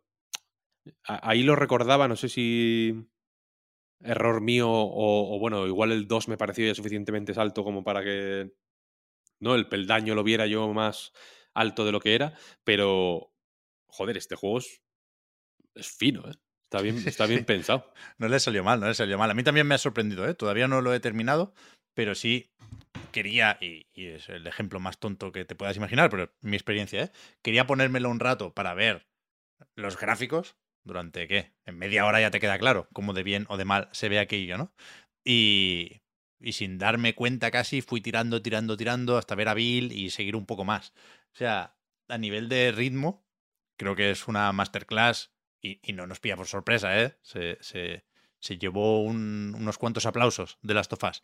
Pero recordarlo es sorprendente por eso, porque eh, es más o menos vigente el diseño y sobre todo el ritmo. A mí, siempre que se habla de Naughty Dog, o casi siempre, se habla de ritmo. Y creo que es muy evidente que hay que hacer eso. Creo que son maestros del ritmo. Y, y a mí me, me, ha sorprendido eso. Es verdad que, que, la conversación es lo bastante compleja para como para poder tirar hacia un sitio o hacia otro, ¿no? El, debate del precio es el más claro, pero va pegado al debate de la necesidad, era necesario o no. seguramente en, tanto que podíamos seguir viviendo sin un remake de The Last of Us, pues necesario no era. Eh, entendible que quieran pues aprovechar el posible tirón de la serie, que quieran recordar hasta cierto punto dónde puede llegar PlayStation 5, que Naughty Dog tenga que coger un poco de aire y antes de liarse con un proyecto lo bastante o tan complejo como The Last of Us parte 2, pues puedan hacer algo con más calma en tanto que hay una serie de certezas que les permiten ir a lo seguro, ¿no? Y, y, de ahí el desarrollo sin crunch que dicen que han tenido aquí. Yo lo puedo llegar a entender, también puedo llegar a entender quién por supuesto no quiera pagar 80 euros, quien ni siquiera tenga intención de jugarlo cuando esté más barato, porque ya tiene de Last of Us lo bastante fresco, faltaría más. Y, y, lo que sí me parece más o menos, no incuestionable, pero, pero yo sí lo, lo veo muy claramente, es, primero, que no se ve igual, o sea, que no sé qué le quiere pedir cada uno a un remake, pero desde luego, el trabajo a nivel visual creo que es evidente y, y muy, muy, muy destacable. Y después, yo sí creo que se podría y se debería haber hecho más con, con los ajustes en el diseño, en el control, que se prometió de forma muy, muy vaga. Y es verdad que, que alguna mejora habrá, pero claro, lo primero que haces es mirar los gráficos y compararlo con el de Last of Us original. Pero creo que tiene incluso más sentido pensando en esa intención de hacer más coherente y homogénea la historia y la experiencia de jugar a las dos mitades de, The Last of Us, creo que la, comparación interesante de verdad es con The Last of Us parte 2. Y ahí te das cuenta de que la base viene de ahí y de que se juega bastante mejor a The Last of Us Parte 2. Yo, a ver, no, no quiero decir tampoco mucho porque ya sabéis que no he jugado, no, no voy a jugar, no, no me llama. No de las sofás, que me encanta el juego y el de las sofás parte 2 también me, me, flipa. Me refiero que no me llama esta eh, el remake. Vaya, no, no me voy a acercar, no me voy a gastar ese dinero. Y al principio no tenía eh, ningún tipo de, opinión sobre, sobre su lanzamiento. O sea, como que me daba igual al nivel que, bueno, si esto es lo que quiere hacer eh, en este momento el estudio, bien. Si la gente lo quiere comprar por lo que sea, porque viene la serie o por lo que tú decías, Pep, de tener una experiencia eh, que, forme un continuo con la parte 2, bien también. O sea, no tenía. Si alguien no, no, lo quería comprar, pues me parece excelente. No tenía, no tenía una opinión. Pero hace unos días vi un tweet que no está relacionado en realidad con The Last of Us, que decía algo así como. Eh, ¿Te puedes considerar eh, un gamer si no has tenido un crash? Si, no, si no estás, no sé cómo sería traducción, si no estás enamorado, si no te has hecho tilín eh, un personaje que en realidad está formado por tres píxeles y no tiene cara. y, claro, e, e, es, gracioso, pero, pero también eh, eh, creo que, que significa algo, eso, esos tipos de juegos, pues en ese momento tú lo veías, como veíamos de las sofás cuando, cuando salió, lo, veías súper increíble, le ponías mucho de tu imaginación para hacerlo eh, realista y por eso al final te gustaba tal personaje, porque te imaginabas que estaba bueno o que estaba buena. No lo estaba, pero mm, actuaba ahí eh, tu inmersión dentro, dentro de, ese mundo eh, ficticio. Y, a partir de ese, de ese tweet, de, esa idea de, lo que hacíamos y de lo que la forma en la que nos, nos metíamos en ese, en ese universo, la forma en la que lo trabajábamos también en nuestra cabeza, fui pensando que eh, al final una cosa que los videos, una, maldición autoimpuesta dentro de la industria del videojuego es que nunca es suficiente. O sea, tú puedes sacar un juego eh, bueno, que en el momento en el que sale es eh, top en cuanto a la tecnología que utiliza, a nivel de historia es también top, está haciendo hitos en la escritura en la narrativa en ese momento de videojuegos, que tiene unos personajes que en ese momento son eh, rompedores, porque no, hay personajes a lo mejor con tantos matices o que, o que se salgan tanto de, de los tropos eh, arquetípicos eh, dentro de la industria, y aún así no es suficiente, porque unos años después ese juego está desfasado, o sea, podemos decir que está desfasado y hay que hacerlo de nuevo, y cuando lo hacemos de nuevo hay que aplaudir. Y, y, me, me, me parece eh, pues como por, usar una palabra de Reload, me parece perverso. Me parece perverso que no pueda haber una obra eh, que salga, eh, o sea, una obra influyente, me refiero. Evidentemente, un juego que fracasa o un juego independiente no tiene sentido que entre en esas conversaciones, pero no puede haber una obra influyente que salga y ya, que se mantenga su influencia simplemente siendo lo que es. Porque en otros medios, joder, una novela que sale no sé, hace tres siglos, a lo mejor sí que es verdad que salen pues, pues guías para poder leerla mejor o adaptaciones para que la leas en el instituto. bueno, vamos a ponernos al Quijote. Hay, hay, adaptaciones para leer el Quijote eh, ahora, pero también puedes ir y leer, o sea, te, si tú quieres leer el Quijote de verdad, te tienes que ir al original.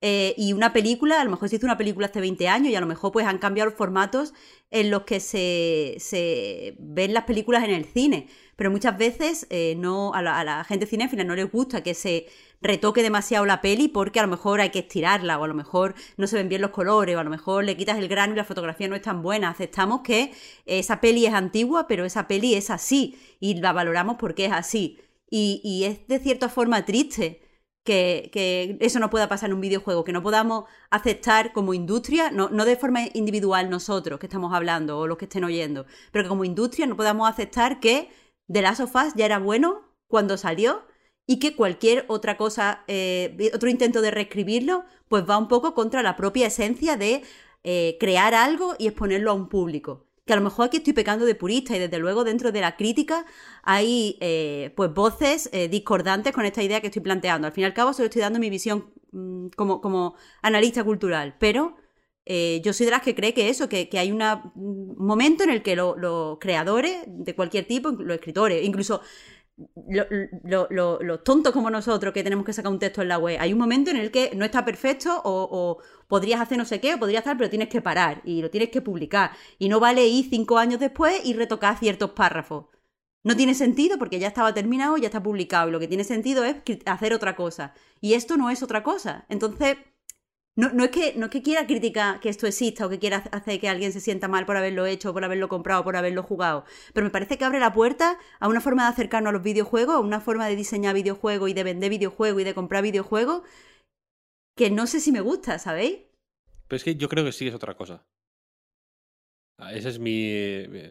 En tu punto de vista mm, es válido. Lo comparto en muchas ocasiones mm, y me gusta efectivamente la idea de, vale, Claro, puedes.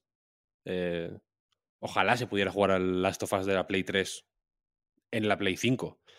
Puedes ir a una Play 3, mm, puedes comprártela de segunda mano si tienes mucho interés y, y conseguirte un Last of Us barato. Es un juego que se vendió mucho, está mm, en Wallapop.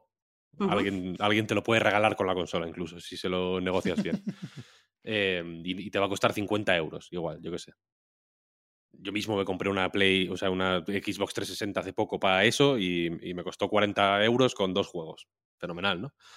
Em, pero creo que en el primer de Last of Us ya la parte técnica era suficientemente importante como para que hacer este ejercicio hace, haga que, el, que la este, parte 1 sea otro juego. Con unas bases similares, idénticas. Habrá quien quien te lo te diga, idénticas incluso. La propia Naughty Dog lo ha vendido como, no, no, el juego es el mismo, ¿no? Pero, eh, o sea, el diseño de niveles, las cinemáticas incluso, son las mismas. Pero, y aquí es, aquí es donde a mí me... El, cerebro se me masajea de una forma que me gusta mucho y que me resulta interesante. No es eh, vale, vamos a copiar todo este todo este código del Last of Us eh, de, la Play 3, vamos a pegarlo en otro sitio, en, un, en otro motor, en otra versión del motor ah, de Play 5, vamos a cambiar las texturas y tal. Es, una, eh, es un trabajo de recreación que tiene mucho de manual y de artesano. Quiero decir, los, los tiros de cámara de las cinemáticas no son el proceso de copia no es matemático, quiero decir, ¿sabes? No es, vale, la, cámara tiene que estar en estas coordenadas del espacio, en esta escena, porque son exactamente las mismas coordenadas que estaba en que estaba en la, en la escena original, sino que se buscan las nuevas coordenadas de esa escena recreada como si, como si unos actores quieren recrear eh, mm, psicosis, como ya se hizo de hecho, ¿no? O sea, la versión de Good Van Sant. Sí, y hay, y hay mm, luego te lo, te lo, voy a compartir, Pep, unas capturas que hice para que veas que es así. En una escena, tú ya, la has visto ya porque es cuando, en el principio, cuando vas a por el traficante de armas este, que, le, que, que, hay una persecución y que eh, hay una escena cuando el tío se, te pega como unos tiros y se marcha corriendo y luego hay una escena que vas ahí persiguiéndole, tal, tal, tal.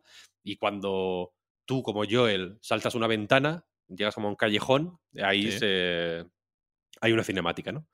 Pues hay dos planos en esa cinemática que la cámara está un milímetro más arriba o un milímetro más abajo. Quiero decir, e, e, es muy poco evidente, pero desde luego hay una diferencia que puede ser una cosa de, como dice Marta, vale, este plano en el original no me gusta del todo, voy a, voy a pulirlo, o puede ser visto también como una, como, vale, hasta aquí, mm, em, lo hemos recreado de esta forma, tampoco hace falta, o sea, como un defecto de, del trabajo manual, ¿sabes? De, vale, la cámara aquí está bien. No es una, no es una, que quiere decir que, que la, lo, increíble o lo que a mí me ha volado la cabeza en más de una ocasión es que al, aun siendo un remake, efectivamente, que se adscribe al... que se puede ver cómo, vale, eh, han vuelto a hacer lo mismo haciendo trampa porque están mejorando cosas que, en, que, que, en realidad en el original son... Eh, no solo señas de identidad suyas, sino en el gran esquema de las cosas, pues un reflejo de cómo era la tecnología en su momento, cómo era la, eh, yo qué sé, el arte de hacer cinemáticas en ese momento, también un reflejo de cómo, mm, o una, una, muestra de cómo la Naughty Dog hacía ciertas cosas en relación a cómo se hacían en esa época otros juegos, otros estudios, yendo más allá, eh, cómo hacían ellos las cosas como estudio americano versus cómo se hacían en Europa o en Japón o lo que sea. Quiero decir, e-, ese discurso está ahí y, y puede seguir estando. Y no tengo del todo claro que Sony quiera reemplazar eh, un The Last of Us con otro, porque el otro de hecho es gratis, eh, todavía a día de hoy y, tiene visos de seguir siéndolo. Y no parece que quieran retirar de la venta el Last of Us remasterizado. Relato X. o sea, tachón, porque está ensucia. No te digo que hagan como Sega, que mm, quitó de las tiendas el Sonic, los Sonic malos, para no confundir a la gente en su momento. Pero, pero desde luego, el original está ahí, para quien lo quiera. ¿Sabes lo que quiero decir? O sea, el, lo, más parecido al original que hay. Entonces, yo aquí veo un, una intención o un. Eh, no, sé, cómo decirlo. algo de eh, una, una ambición diferente a simplemente rehacer un juego para corregir errores, ¿sabes? Veo otro ejercicio. Puedo, puedo mm, verlo como tú, como tú dices. Quiero decir, no, no lo que voy a decir no, no intento eh, como, como negar todo lo que tú has dicho, pero a mí me cuesta verlo como tú. Me cuesta dejar de verlo como, como simplemente un perfeccionamiento, un seguir dando pinceladas cuando pensabas que ya le habías dado al, al yo que sé, al cuadro el, el... Ay, ¿cómo se llama esto? El barniz. Eh, a mí me cuesta eso, dejar de verlo como las pinceladas estas, porque al final está hecho por los mismos, o sea, a lo mejor no los mismos devs individuales, pero el mismo equipo que, hizo el original. Quiero decir, si esto fuera, eh, yo qué sé, como tú, tú, mismo has dicho, la psicosis de Gus Van Sant, eh, que es que un director coge el trabajo de otro director y lo hace igual casi plano por plano, simplemente para hacerte un comentario sobre, sobre la autoría o sobre eh, tal, pues, pues eh, bueno, o sea, quiero decir, si este mínimo, estos microcambios, este, estas pequeñas desviaciones la hiciera otro estudio, pues yo podría meterme ahí para intentar analizar ¿Por qué? ¿Qué me quieres decir? ¿Qué quieres hacer? Entonces entendería que ahí hay un mensaje más allá del perfeccionamiento. Pero el hecho de que sea el mismo estudio eh, no, puede sino dejarme un poco fría, especialmente cuando eh, hace eh, varios años ya del lanzamiento del juego original escribí en A Night que, bueno, se puede estar de acuerdo o no, aquí no, no pasa nada, que yo creo que la historia pues el, tiempo la ha hecho quizá un poco más conservadora de, de, lo que era en su lanzamiento y ahí hubiera entrado, si de verdad esto no es un ejercicio de perfeccionamiento, sino un tipo de metacomentario, ahí podría haber entrado algún tipo de eh, también metacomentario sobre la narrativa. Porque el hecho de que, eh, o sea, una, de las cosas que hace que yo arrugue más el morro con respecto a este remake es que de nuevo da la sensación de que en los videojuegos eh, el apartado técnico, el visual relacionado con el técnico en especial, está como por encima del resto de los elementos que compone el videojuego. Entonces, eh, lo vería como tú si además de esto hubiera microcambios en frases, en microcambios en eh, eh, la forma en la que se plantea la historia. Pero si al final todo de nuevo se reduce a lo visual y está hecho por el mismo estudio y mm, se adhiere a las mismas ideas, me cuesta, me cuesta verlo como tú. O sea, se puede, aquí, claro, no lo ni rehuyo ni le quito importancia a la y esto, y esto es lo que nos lleva a que la gran pregunta de este juego es si hacía falta o no. Sí. Aquí la importancia es, o sea, aquí la, cuestión es si este ejercicio tiene sentido o no hacerlo. Efectivamente es el mismo estudio, cabría aquí, eh, igual, es igual es otro un tema mucho más grande, ¿no? De lo que podemos comentar aquí ahora rápido y mal. Pero cabría preguntarse si es el mismo estudio. Es decir, aquí tenemos una, eh, una situación de... Eh, ¿Cómo se llama esta, esta, el barco de... No, esto que si quitas todos los tablones de un barco, o sea, si Y, es y el mismo barco. Y le pones, claro, y le pones otros tablones, es el mismo barco o no. Naughty Dog, después del Last of Us 1, seguro que se fue la de Dios de gente. Después del Uncharted 4, seguro que se fue la de Dios de gente. Después del Last of Us 2, mm, Todavía más. supongo que, se- que ha- que habría hospitalizados incluso. ¿Qué es la Naughty Dog de ahora? ¿Cuál es? ¿Sabes? No está Neil Druckmann siquiera en esta historia. ¿eh? Él está con, con la serie. Igual se habrá pasado a ver cómo está la cosa, pero es otro estudio a efectos prácticos. ¿eh? O sea, es otra gente haciendo el juego que hizo. O sea, que el paraguas sigue siendo Naughty Dog, pero desde luego es otra gente haciendo este juego. Habría que ver cuál es, cuánta eh, ¿no? Com- comparar créditos y ver cuánta coincidencia de nombres hay. Pero yo me atrevería a decir que no es tanta. Entonces, mm, claro, o sea, es, un- es que luego es lo que dices, ¿no? Que cada uno lo juegue o no, según quiera, vaya. Yo no tengo miedo de recomendarlo, ¿eh? A mí me ha parecido una experiencia de, de lo mejor que yo he jugado este año, sin duda, con diferencia además. Eh, eh, mi- mientras, ahora ya lo puedo decir porque ya no hay embargos de por medio, pero mientras estaba viendo, o sea, mientras no, justo antes de empezar a ver el Open Night Live contigo, yo estaba jugando en Last of Us ya. Entonces para mí fue, una fue grotesco ver el Open Night Live, porque era como, ¿qué es, esta mierda? ¿Qué me estás enseñando?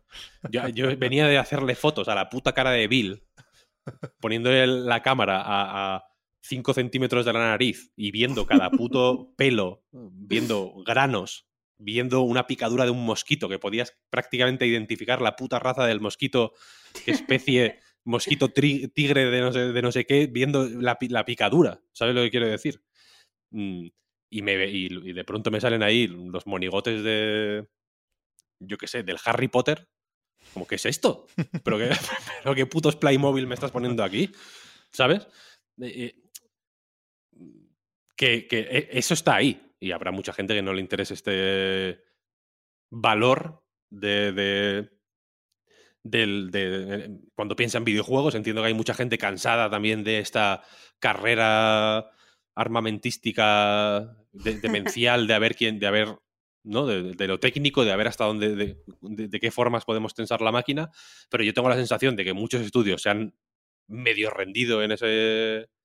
en ese sentido. Es una sensación que tampoco quiero yo sacar aquí a debate porque una cosa privada mía y no creo que sea eh, importante, pero, pero la tengo, desde luego. Creo que muchos estudios, eh, cuando hay que hacer el cálculo de eh, coste, mm, o sea, el ROI, ¿no? El, re- el retorno, return on investment, pues eh, las cuentas salen negativas para mucha gente siempre y entonces creo que, que muy pocos estudios pueden hacer propuestas como las hace Naughty Dog. Y, y, y bueno, y, a- y aquí pues yo qué sé, este experimento, ni que sea a nivel técnico, igual es una pajerada que solo, que igual no tenían que darnos un bofetón, ¿no? A los que pensamos así, pero a mí me, simplemente de, de ver, eh, de- de ver cómo, mm, yo qué sé, cómo en un tiroteo le pegas un escopetazo a un notas y una y la dispersión de la escopeta hace que le dé un golpe en una esquinita de una pared y, y se ve la muesca de, de- de- una muesca perfectamente definida, milagrosamente coherente con el con la cantidad de metralla que le ha alcanzado, eh, ¿sabes? De la, de, que no Pero, iba ni Víctor, siquiera necesitas ahí. esa muesca para tener un crash con Joel. Pues al Pero es final que todo a se mí el- reduce a eso. Sí, a, a- a- a la cuestión es que que estoy de broma, no, ¿eh? no la, no la necesito, pero eh, ayuda. ¿Sabes? Ayuda. Porque cuando.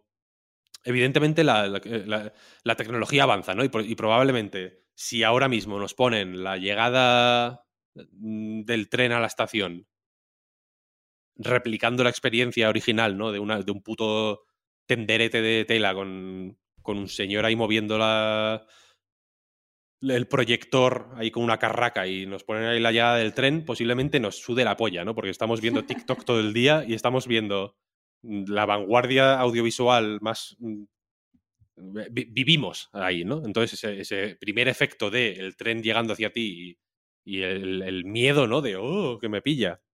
Eh, Nuestros cerebros ya no lo entienden, esa, esa información, ¿no? Entonces, cuando ocurrió The Last of Us 1, el original, en PlayStation 3, nuestros cerebros eran distintos también. Y, y había ciertas cosas que en ese juego ya eran mm, absolutamente futuristas, que hoy no lo son, evidentemente. Y con este me pasa que la, el, el input es el mismo, ¿no? Yo me acerco a un fulano que está distraído mirando a Babia, yo estoy ahí con una puta botella o con un ladrillo en la mano, me voy acercando ahí sneaky, aparece un prompt en pantalla que pone agarrar, yo le doy al triángulo y le agarro, y luego le doy al cuadrado y lo básicamente le ahogo, le, le aprieto el cuello hasta que se muere, porque es un juego hiperviolento. Y es claro, es un forcejeo muy agresivo porque estás básicamente quitándole la respiración a una persona para que se muera. Y luego le dejas ahí tirado en el suelo y tal. Hay que hacer mucha fuerza. No es una. Joel no es un. No es Hulk, ¿sabes? Que puede aplastarle la cabeza a una persona con los dedos como si fuera un cacahuete. Entonces, ese esfuerzo que hace Joel para ahogar al tío y, y, la, y la angustia del tío al que estás ahogando, aunque es el mismo prompt, y el mismo input, quiero decir, triángulo, cuadrado, eso es, eso es lo que tú haces con el mando, se siente distinto. Es que se siente distinto. Di- Y, y- y- y se le puede dar más o menos importancia a esto.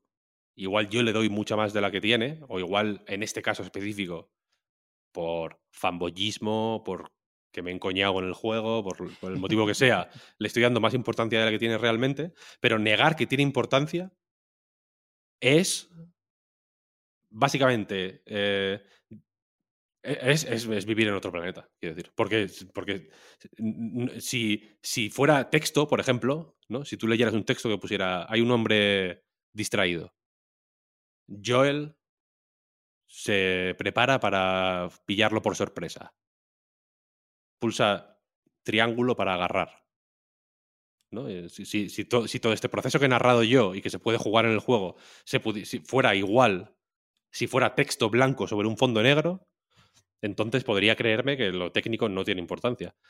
Y podría creerme que estoy equivocado atribuyéndole unas propiedades casi mágicas a que la cara de Joel reaccione de una forma u otra cuando hace tal cosa o otra in-game. Pero es que no es así. Entonces yo entiendo que el experimento este va por ahí. Que de nuevo el relato es poco propicio mm, por mm, un millón de motivos. Que es demasiado pronto para hacer esto, este remake. Que bla, bla, bla, bla, bla, bla. Que está subordinado a una serie, como comentábamos en el Reload, que ya podéis escuchar, por cierto, en patreon.com barra Reload. Sí, evidentemente. Pero. Pero caray, es que no sé. Tenemos que jugar lo que nos Es- guste. Es una. Es un, sí, eso desde luego, pero es que yo, que yo le veo un valor y. y, y que entiendo que, que da pie a hacer simplificaciones muy jocosas y muy divertidas. Y, y- y aplaudiré todas las que vengan, ¿eh? como aplaudo todos los memes del, de que el iPhone es igual. Jo, no- pero- no, era, no era mi intención, que al contrario decir que no tenía valor, ¿eh? No sé si se No, pero- así, ¿eh? Pero para, para nada. Eh, pero que me, que, que- que- que me, no sé, me, me- me- gusta, me gusta el- el- el- este tipo de cosas y las veo y, y- y- joder, y, me, y no sé, me hacen, me, me hacen un tipo de ilusión. Aquí igual ya es mm, de otra, otra- otro tipo de nostalgia estúpida. Me hacen un tipo de ilusión muy muy rara, cada vez más rara, ¿sabes? Porque ahora, pues en fin, eh, me hacen el tipo de ilusión que me hacían los juegos hace mucho tiempo, ¿no? Y no el tipo de ilusión de que metan a, a yo qué sé, el padre de dinosaurios en el Fortnite, ¿sabes? En plan, han metido en el Fortnite a mi personaje favorito. Eh, ¿Y, está en Disney Plus, dinosaurios o no? Estaban en ello, ¿no? Ya mismo, ¿no? Yo la tengo en DVD, chaval. Die Dinos. En Amazon la venden en alemán. Die Dinos. A ver, es que el tema de los remakes es complicado. Yo acabo con esto. Porque está, primero, lo de los límites del remake y el remaster. Cada uno prefiere llamar una cosa de una manera o no. A mí me estimula más, por supuesto, algo tipo Final Fantasy VII Remake o Resident Evil 2 Remake, que no son solo recreaciones eh, muy fidelignas del original, ¿no? Pero al Resident Evil Remake, remake del 1, eh, se le tiene mucho cariño, no por la parte nueva con Lisa Trevor, que también está muy bien, ¿eh? Se le tiene cariño por los graficotes, ¿eh? Cosas como son. Entonces, con, con, con The Last of Us, yo decía eso, ¿eh? Que, creo que podrían haber hecho un poco más, sobre todo en el combate cuerpo a cuerpo. Cuando decía que el 2 se, juega mejor, hablaba sobre todo de la esquiva y el, el combate que tiene un punto de particularidades de Ellie, pero tiene algo que se podía haber adaptado a Joel y se podía haber hecho un poco... Es cuando, cuando te peleas a puñetazos es cuando más se nota que el juego viene de 2013. Pero, pero más allá de eso, creo que hay una lectura que puede llegar a ser más o menos tabú porque es un poco flipado de Last of Us. Porque le pusieron parte 2, como el padrino, nada menos, ¿no? Qué temeridad, a The Last of Us 2 y ahora parte 1. Y, y, y puede haber ese discurso de se le permite esto porque es de Last of Us. Y mi respuesta es, coño, claro, porque es, que es de Last of Us, es que es uno de los mejores juegos de la historia. Se han ganado ese derecho. Y el derecho al remake creo que también se lo han ganado hasta cierto punto. Y, puestos a buscar la necesidad o no de, de, de una nueva entrega o de una nueva, de una nueva versión de ese juego, a mí me chirría mucho más el remasterizado que el remake que imagino que habría algunas quejas en su momento, ¿eh? eran otros tiempos, no había parches next gen, pero no recuerdo tanto jaleo como ahora, a pesar de que la remasterización salió un año después que el, que el juego de Play 3 y es verdad que sobre todo ayudaba con el frame rate, pero más allá de cambiar alguna textura y de pasar de 720 a 1080, luego cuando llegó la Pro ya se subió un poco más. Y de nuevo, no, no, nos podemos topar con el tema del precio, ¿eh? porque me suena que este sí salió un poco más barato de lo normal, pero la única excusa era llegar a un público nuevo con el cambio de consola. Había gente que compró la Play 4 y no tenía la Play 3, ¿no? Ahora con la Play 5 seguramente es más difícil por lo del stock, pero yo te diría que era claramente más innecesario aquel, ¿no? No sé, yo también lo estoy disfrutando un montón y creo que es muy lógica la opción de no querer pagar 80 euros por esto. Creo que este remake en parte existe porque Sony considera o PlayStation considera que le va a funcionar todo lo que haga y las primeras cifras de ventas del Reino Unido pueden llegar a indicar que esto no es del todo así, pero pero al, al final lo que quiero decir que me enrollo es que no que no deberíamos tener miedo a reconocer hasta qué punto es bueno de Last of Us. Es que es es algo casi irrepetible o, o, que se repite muy, muy, muy poquitas veces, ¿eh? Una mierda de estas. Hmm, Entonces, Yo, yo, puestos a rejugarlo, me parece muy lógico querer rejugar de las topas antes o después. Sin duda, rejugaría esta versión.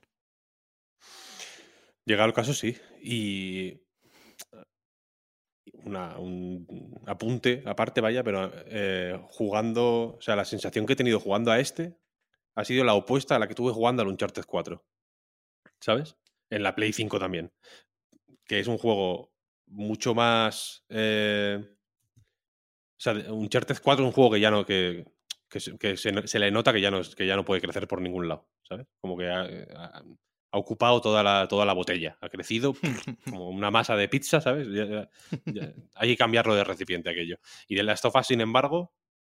Eh, joder, es que eh, aguanta a día de hoy con una soltura br brutal, vaya. Para, sí. tiene, un, tiene, una cualidad ahí de, muy específica que gráficos aparte y, y, y, y toda la técnica aparte, joder, eh, me, me, parece brutal, vaya, a nivel de diseño. Sí. Y para terminar, podemos hablar un poco también de Immortality, el nuevo juego de Sam Barlow, que sobre todo Víctor Marta, lo esperabais un montón. Yo me había declarado en algún momento casi hater de Sam Barlow, pero he acabado jugando también a Immortality. Pero aquí es, una vez más, difícil hablar del juego, pero por. En parte por lo extraño o por lo único de la propuesta, pero sobre todo por el tema de los spoilers y el tema de que es un juego que, que tiene que hacer clic, ¿no? Y que cuanto, como se suele decir, cuanto menos sepas, mejor. Yo creo que es un ejemplo muy, muy claro de esto, ¿no? Hay que, hay, hay que ir con mucho cuidado hablando de Immortality. No sé si quieres empezar tú, Marta, en, este, en esta ocasión. A ver, pues es lo que ha dicho Pep. Eh, es muy difícil eh, hablar del juego. Yo, de hecho, una de las cosas que agradezco es haber entrado en el juego sin saber de qué iba. Así que a la hora de, de hablar estuvimos eh, Víctor y yo ya preparando el programa y mirando cómo podíamos acercarnos a, a este Immortality. Porque eh, para, para hablarlo más sobre sus temas y, y todo eso, creemos que eh, pues pega más a lo mejor un, no sé si se puede decir, un spoiler cast. Yes, Así que... Pega más, pega más. Claro, pues eso, dejamos a lo mejor lo que es el comentario sobre eh, de qué va Immortality para, para otra ocasión y pensamos que para que nadie se spoilee podríamos hablar un poco de algo eh, paralelo. Y es que, eh, bueno, una, una cosa que, pasa, Víctor fue el, primer aquí, el primero aquí en jugar, ha compartido las pues, críticas entusiastas de, de otros medios, con, salvo excepciones, eh, Immortality ha sido un, éxito absoluto. Creo que está considerado en este momento el mejor juego de, de Sam Barlow y mm, si nos fiamos de, pues de la nota o del ruido y tal, podríamos decir que es uno de los juegos también independientes del año. Eh, y, yo, que, soy mm, personalmente eh, fan de Sam Barlow, lo que me he encontrado al entrar es que eh, pues no terminaba, por cogerte tu expresión, Pep, haciéndome clic el juego. Y entonces me di cuenta de una cosa que, que me resulta muy interesante por, por muchos motivos, y es que estaba jugando al juego mal. Y yo sé que eh, esto, eh, si hay gente, a lo mejor desarrolladores o gente de Game Studies y tal, eh, seguro que, que le chirría, es algo que siempre que hablo con, con desarrolladores me, me recuerdan de esto de no se puede jugar mal.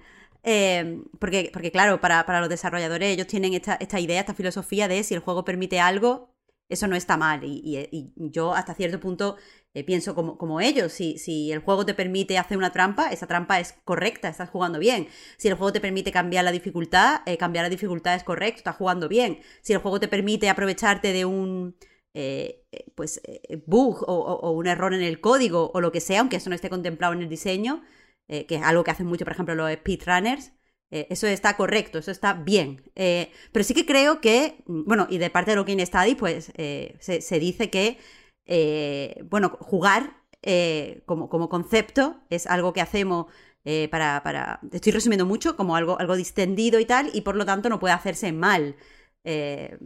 Es algo que tú estás haciendo para divertirte, si te estás divirtiendo, estás jugando bien, en- mm, mm, es difícil, hay, hay varios matices ahí, pero bueno, por dejarlo así como resumido.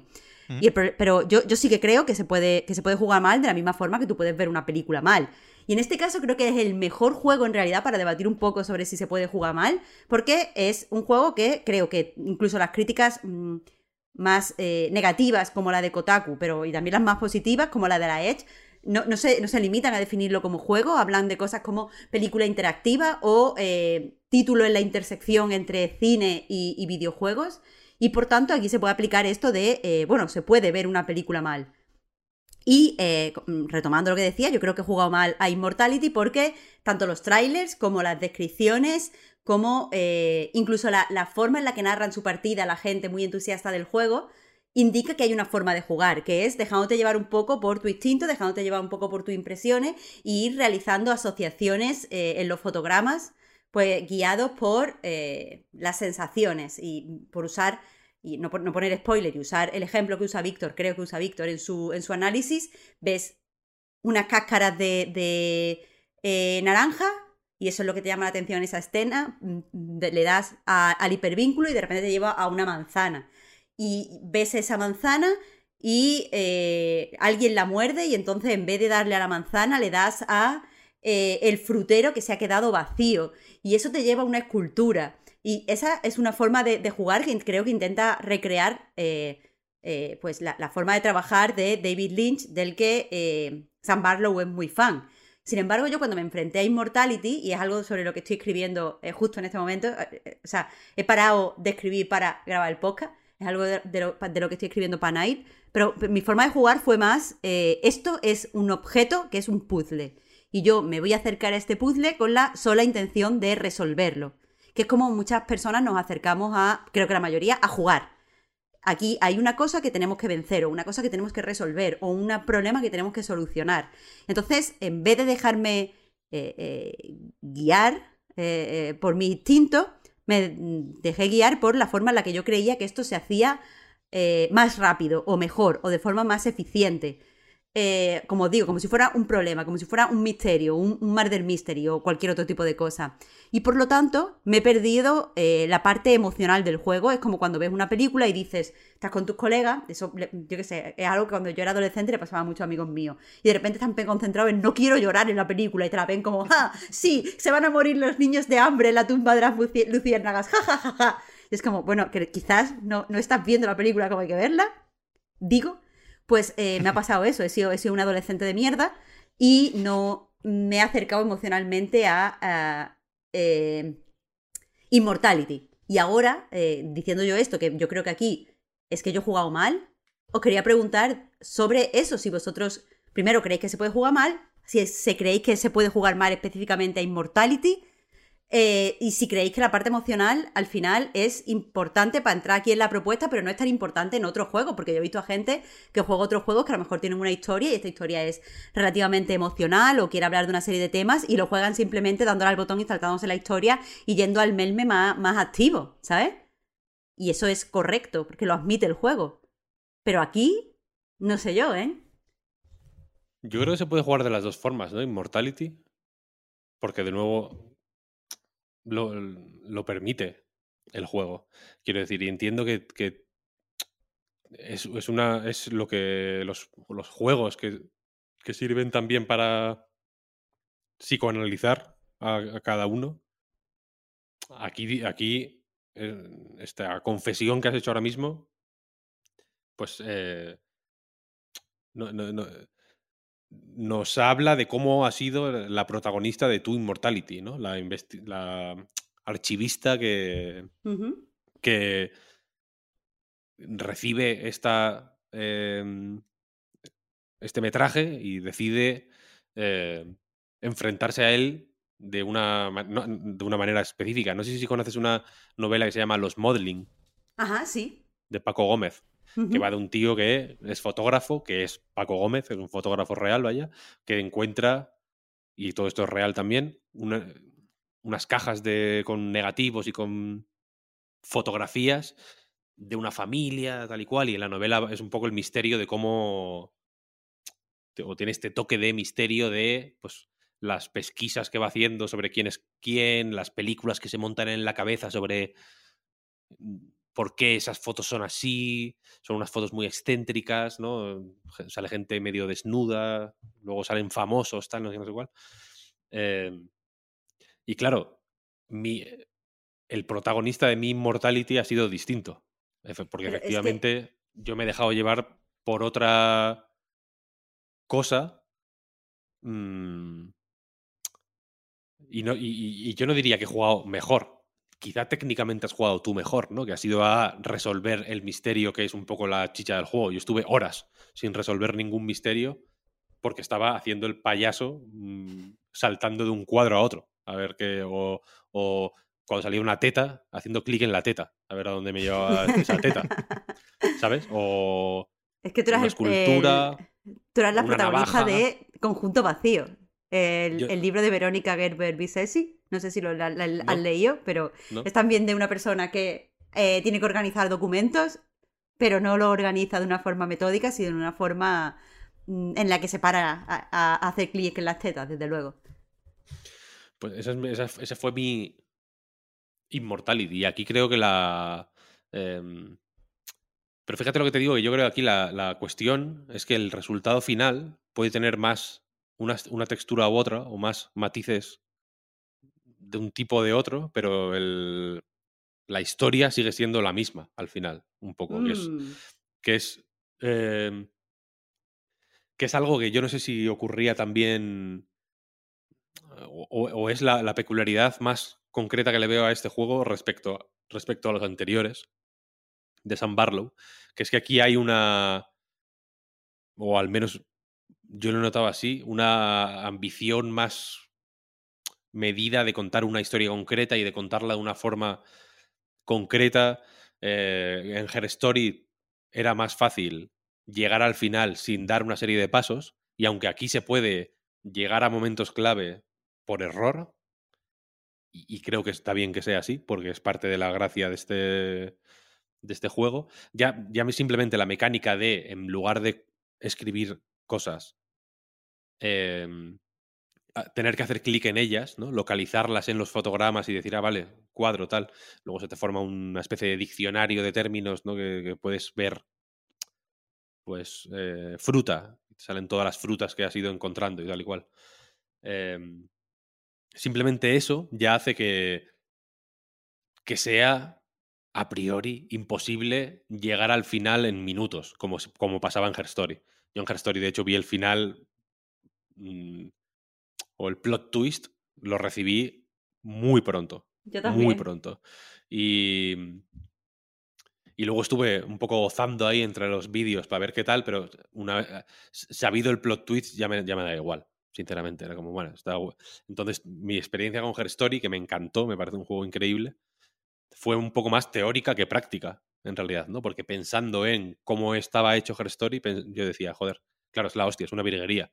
Es una pena que me, haya perdido mm, la experiencia más pura de esta virguería, pero entiendo que es una virguería. Y yo creo que Immortality va un poco más eh, por ahí, o, tiene, o tiene muy presente esto a la hora de hacer un sistema o unas mecánicas que permitan que una persona como tú y una persona como yo, o una partida como la tuya y una partida como la mía, tengan que pasar sí o sí por una serie de pasos necesarios para entender, o sea, primero para llegar a ciertos puntos y luego para entender ciertas cosas que son al final lo que empasta la historia, ¿sabes? Sin, sin esa información, por mucho...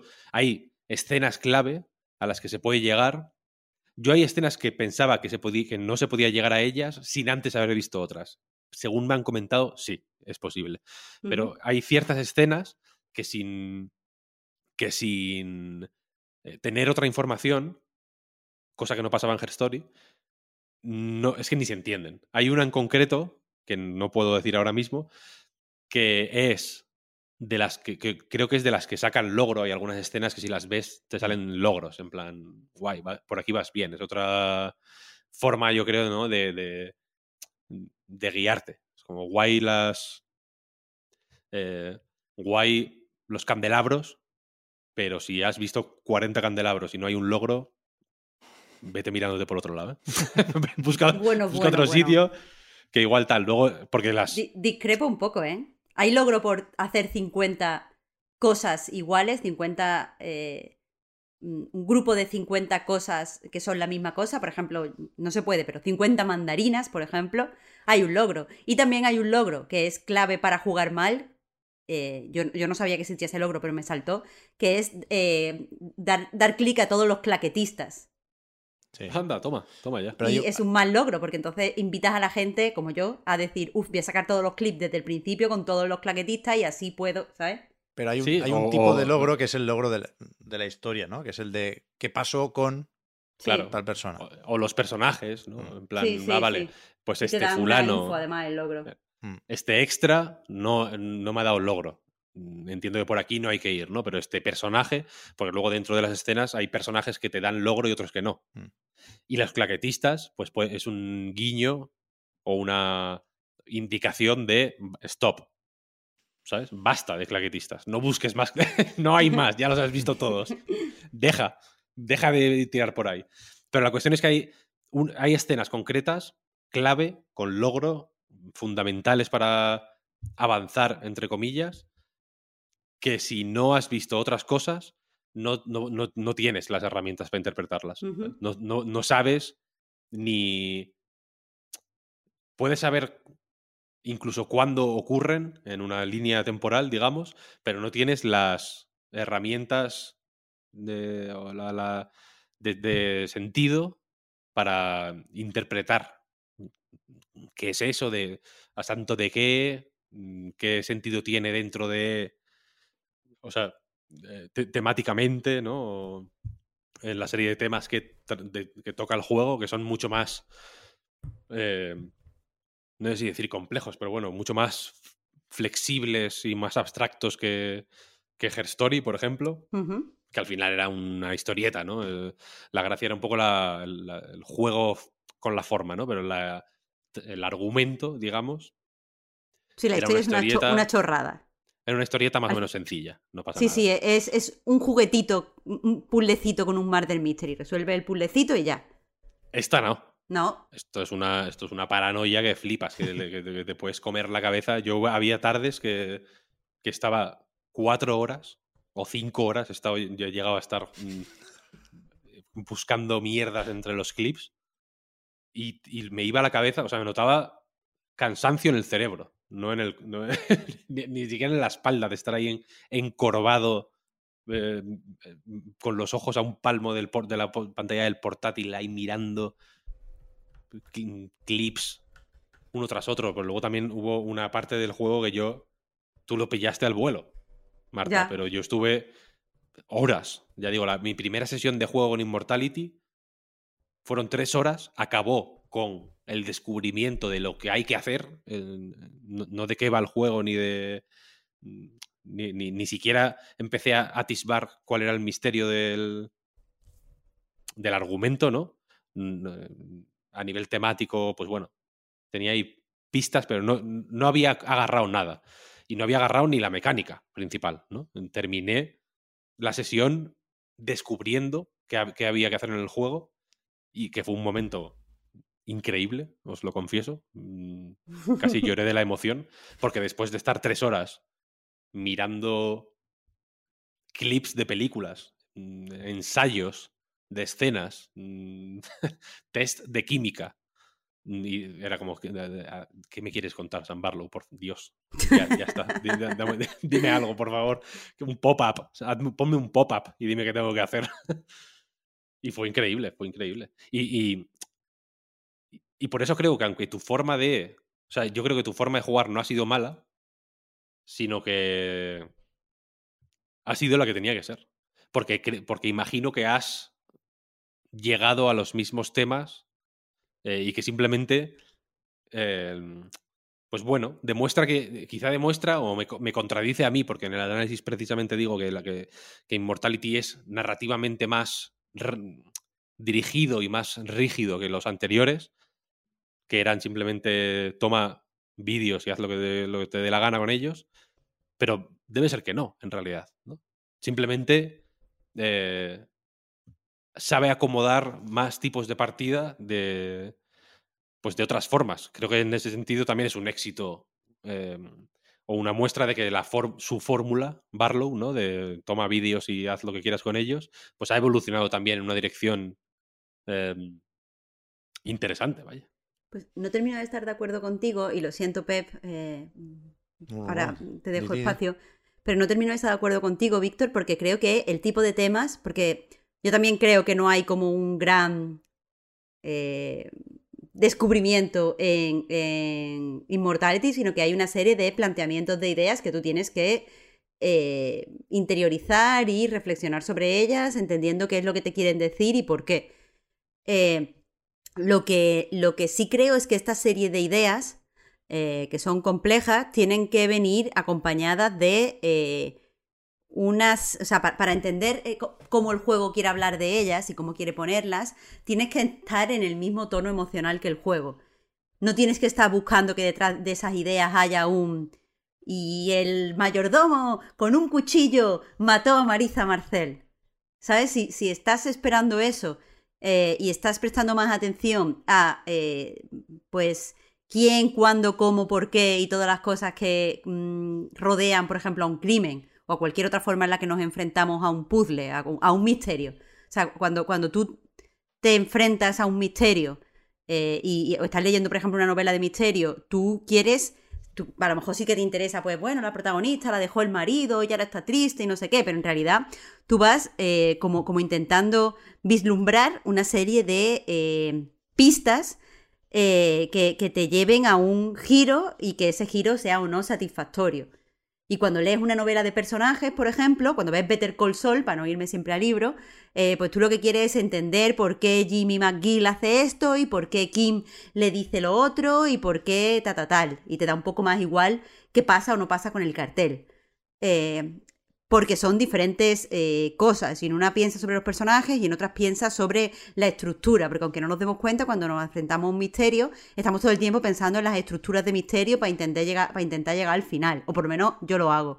Entonces, si tú aquí estás eh, enfrentándote al juego, te estás, te estás poniendo frente a él como si esto fuera una cosa que tienes que descifrar y desvelar y resolver, igual que si lo haces eh, ante una peli de David Lynch, pues, o sea, si tú ves Twin Peaks y de verdad quieres saber quién es el asesino y por qué asesinó y por qué no sé qué, lo siento, pero te vas a llevar una enorme decepción. Si te lo llevas como un estudio de una población pequeña en la que se te van a proponer varias ideas y tú tienes que entender esas ideas y entender a sus personajes, entonces probablemente te guste mucho y te rías. Pues yo creo que para entender este juego y para eh, vibrar en la misma frecuencia que sus temas, tienes que hacer toda esa mm, fase previa de aprender cómo se juega, eh, mm, cliqueando y, haciendo, y haciendo eh, eh, conexiones que al final eh, te van a decir algo a nivel emocional, aunque no te digan algo sobre la trama. A mí me gustaría haber tardado más en entender cómo se jugaba, porque entonces creo que me habría puesto al, al nivel del juego y no habría intentado, eh, no sé, dom- dominarlo o, resolverlo o, hacerlo lógico. Porque sí, al final llegas a mm, una co- conclusión. El tema es el mismo, el que hemos recibido tú y yo. Pero la forma en la que yo estaba predispuesta a, ese tema, creo que le ha... O sea, la, forma en la que no estaba predispuesta a, ese tipo de, temas o a, a- a entender ese tipo de cosas, creo que... eh, creo que es malo y creo que una prueba de, que, es malo es la, review que se ha criticado mucho de, Kotaku. Yo, yo nun- o sea, no me parece un, buen texto porque me parece que está, o sea, eh, pertenece a este tipo de críticas de quién cambia las ruedas del Batmóvil, que es un, tipo de, acercamiento a, a- la ficción que normalmente me da mucho coraje. Pero sí que entiendo por qué la autora está así, mirando el juego así, por qué está, por qué está enfadada, básicamente. No recomiendo a nadie que no quiera saber que spoiler que, se, que lea el texto, por cierto, porque habla, habla del tema, eh, de, uno, de algunos de los temas que se tratan. Pero, pero eso, sí, sí que entiendo que le haya sentado mal, porque lo está viendo de una forma extremadamente lógica, cuando eh, creo que San Barrio lo que nos está pidiendo aquí es fluir. Y creo que lo- los jugadores, eh, la- bueno, la gente cuando nos sentamos a jugar, estamos poco dispuestos a fluir y muy dispuestos a pensar. Y, no, no, no sé, sigo, sigo manteniendo que a mí me hubiera gustado tener otro tipo de, de acercamiento a Immortality. Si no me equivoco, Pep, eh, no, no sé si, si tú que no, no has visto el final, eh, pues estás siguiendo un poco la conversación, pero no sé si yo, yo creo, por lo que te he escuchado, que tendrías que estar de acuerdo conmigo. Es que no lo sé. O sea, no sé si he visto el final siquiera. He visto muchas cosas y he interpretado varios temas. Seguramente no todos, ¿eh? Porque lo de los artistas, para decirlo así de una forma poco, poco específica, no, no lo tengo tan claro como Víctor o como el artículo de Kotaku. Pero pero es que no quiero pensar mucho ahora porque me estoy dando cuenta de, cuan- de que cuanto más pienso en Immortality, menos me gusta. Porque que- por una serie de cosas y de maneras de resolver misterios, como decías, Marta, que son más de spoilercast, seguramente. Y porque si, si le quito esto, lo que me queda de diseño de juego y de mecánicas me parece más flojo de lo que aparenta en un primer momento. Es decir, es muy efectista lo de hacer clic en un objeto y que te lleve a otro clip, a otra escena, enlazado a través de un un objeto similar. Pero al final lo haces de forma totalmente aleatoria y mecánica, porque no hay un proceso deductivo en este juego.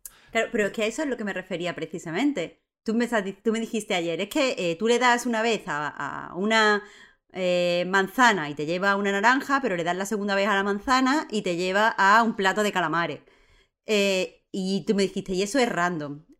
Y, y lo es, es random. Es, ra- es literalmente random. O sea, hay una parte algorítmica en, en Immortality, ¿eh? No siempre los mismos Claro, pero, pero no tienes en los que mismos verlo. objetos llevan al mismo sitio. Pero es que no tienes que verlo. Es que tú lo estás viendo porque te estás Eso- enfrentando al juego como yo. Eso permite intentando... una serie de trampas y, y enlazando Mm. con lo de jugar bien o jugar mal. El último tramo de la partida, cuando el objetivo es resolver un misterio, hay un, hay un sistema de pistas que me parece súper ingenioso, pero yo no sé si dejó de funcionar en mi caso, si solo llega hasta cierto punto o qué, pero hubo varias horas de clic, clic, clic, clic, clic, y de, por ejemplo, si yo sé que puedo ir rebotando entre claquetas, pues tú me dirás cuándo paro, ¿eh? Yo no me voy a cansar de clicar cla- claquetas. Claro, y- lo hiciste como yo. Entonces, eh, me chirría un poco por ahí, porque creo que la presentación es extremadamente buena. Es un juego que te atrapa irremediablemente, te, te diría. Me gusta mucho cómo presenta la idea de la obsesión. Es un juego con el que obsesionarse. Es un juego con el que a mí me, me- me apetecería un poco fumar. Yo no fumo, pero me gustaría jugar a esto fumando y con las luces apagadas y con, ¿no? con ese mood detectivesco a tope. Y, y creo que no va de eso, realmente. Y que, No, y que tomárselo así, como decías, puede llevar a decepciones. Y, y estoy procesando si es ese mi caso o no. Y luego os preguntaré porque seguramente me he dejado alguna escena que es la que me permite atar cabos. ¿eh? Eh, hay varias cosas con una carga simbólica muy grande que no sé dónde encajar. Y seguro que significan algo. Pero... Pero es eso, me, me gustaría que, que- estuvieran un poco más orientados eh, esos clics, esas transiciones entre, entre escenas, que tuvieras que investigar un poco más. Y es que tampoco va necesariamente de ordenar los clips, porque tú puedes filtrar de dos maneras lo, lo que vas descubriendo. Por orden cronológico o por orden en el montaje de las tres películas que aparecen aquí, ¿no? Con lo cual, ese proceso no lo haces tú, aunque voy a hacer una carambola aquí, aunque es verdad lo que decía Víctor en el análisis de Immortality, citando tu análisis de Telling Lies, que lo mejor de los juegos de Sam Barlow sucede en tu cabeza. Es, es verdad que, que, que va, hay una ebullición ahí, que estás pensando cosas todo el rato. Pero no es por el diseño del juego. Es por la película que te montas tú y que te la montas igual con un buen diseño que con un mal diseño. Entonces yo preferiría montármela con un diseño mejor. Y, y creo, de nuevo, el peligro de pedirle a un juego que sea lo que no es, lo sé. Pero creo que hay cosas más allá de la temática, que intenta Immortality, que hacía mejor Obra Dinn, mucho mejor, y que hacía mejor 30 Flights of Loving. Dios, es que eh, me hace gracia que menciones Obradim, porque yo estaba hablando mucho de este juego con Migue, y precisamente esto de jugar mal viene porque Migue dice, porque me, me dijo Migue, es que tú lo que le estás pidiendo a esto es que sea Obradín, y que tú seas un, un policía co- con una libretica. Pero eso no es lo que necesita este juego. Y, Eh, y es cierto. pero yo creo que sí lo necesita un poco. O que no le vendría mal, desde luego. ya, ya, ya, ya, ya, ya. Eso, a ver, es otro. Es otra. Es una aproximación distinta. Yo, eh, mi, mi partida fue más la que dice Pep, de ojos ensangrentados, mm, eh, ambiente mm, cargado de humo y, y oscuro. Encima, en mi, en mi estudio tengo una, tengo una lámpara en el techo colgada que tiene como una como un elástico que puedes bajar y subir la luz, ¿sabes?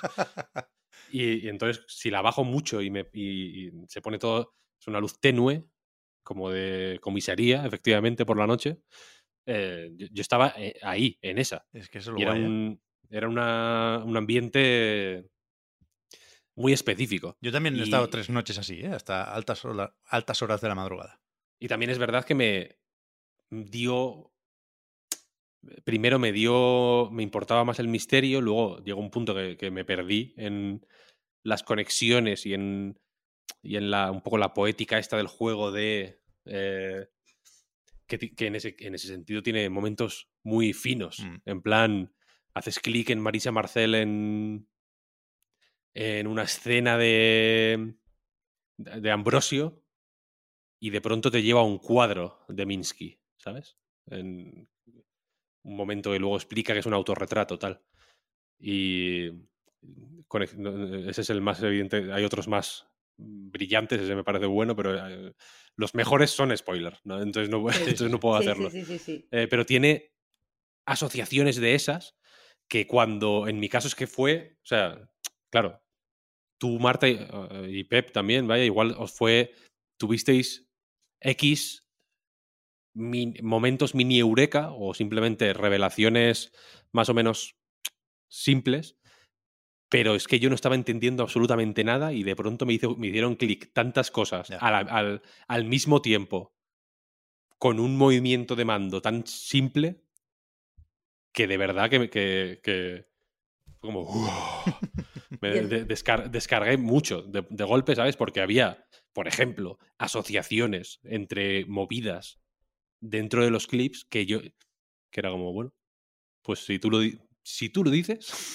yo te, voy, yo te voy a creer. Si tú crees que yo haciendo clic en esto me tienes que llevar a este otro lado, no me quejo. No me quejo. Eh, y con algunas cosas llegué a pensar que eran bugs, porque en la, en la carta, o sea, como en el documento de review que, que mandaron, donde se recomendaba encarecidamente, por cierto, jugar con mando, ¿En serio? eh, que era algo que tampoco Ujú. entendía al principio. eh, ponía en plan, puede haber algún bug, tenemos muchos ya localizados, para el día de lanzamiento habrá un parche, tal, tal, tal. Y había cosas que yo decía, pues es un bug, fijo, vaya, porque, porque me parece una locura, ¿no? De- Debe ser uno de estos bugs. Y cuando me enganchó todo, fue como ¡buah! cósmico. O sea, de verdad que no. eh, un bofetón que en la vida ¿eh? había sentido así. Entonces, igual yo estoy más en este mood de. eh, de, de- de la persona obsesiva que. que. Bueno, el juego va un poco de eso también, ¿no? Entonces, me- como que me. Pues bueno, me fueron viniendo las cosas. el- desde luego, el aire soplaba a mi favor, Sí, decir, bueno. con- con- por, por el tipo de partida que tuve. A mí me sorprende, pero me alegro, por supuesto, de que le haya pasado así a, ta- a tanta gente, ¿no? Viendo los, los análisis. Objetivo cumplido de parte de San Barlo.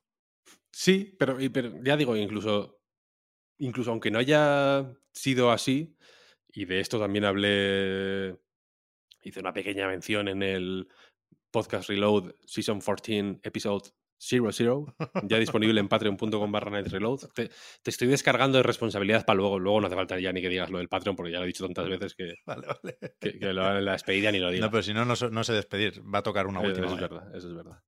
Pues ya no lo digo más. Pero ahí decía que el juego tiene muchas cosas que comentar, más allá de que sea bueno o malo. Eso es verdad.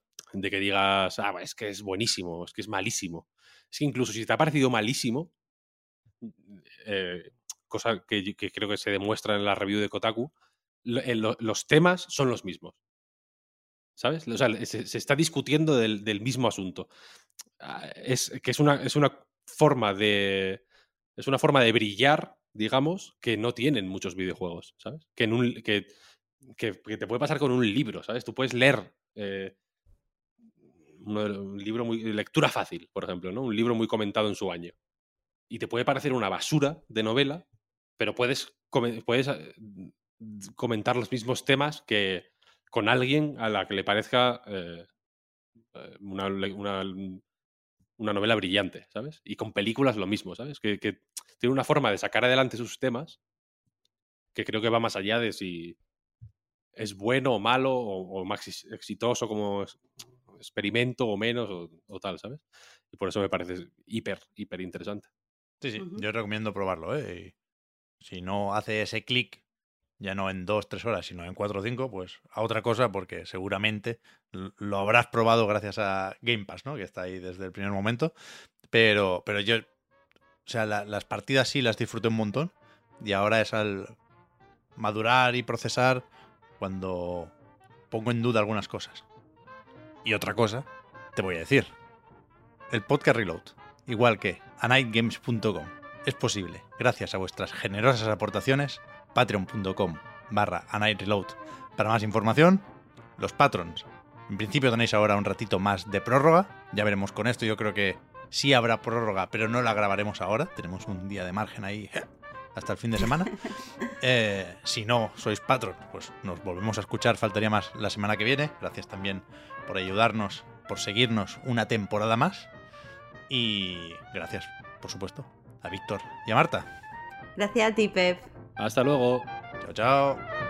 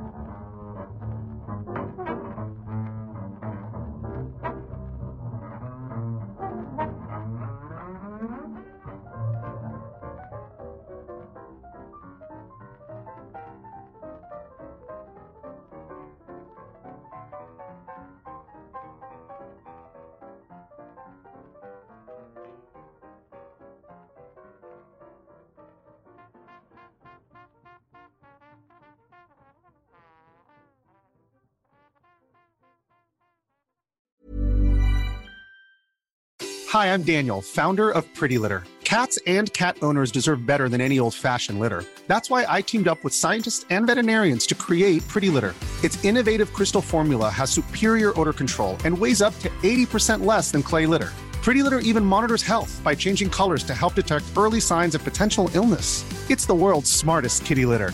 Go to prettylitter.com and use code ACAST for 20% off your first order and a free cat toy. Terms and conditions apply. See site for details.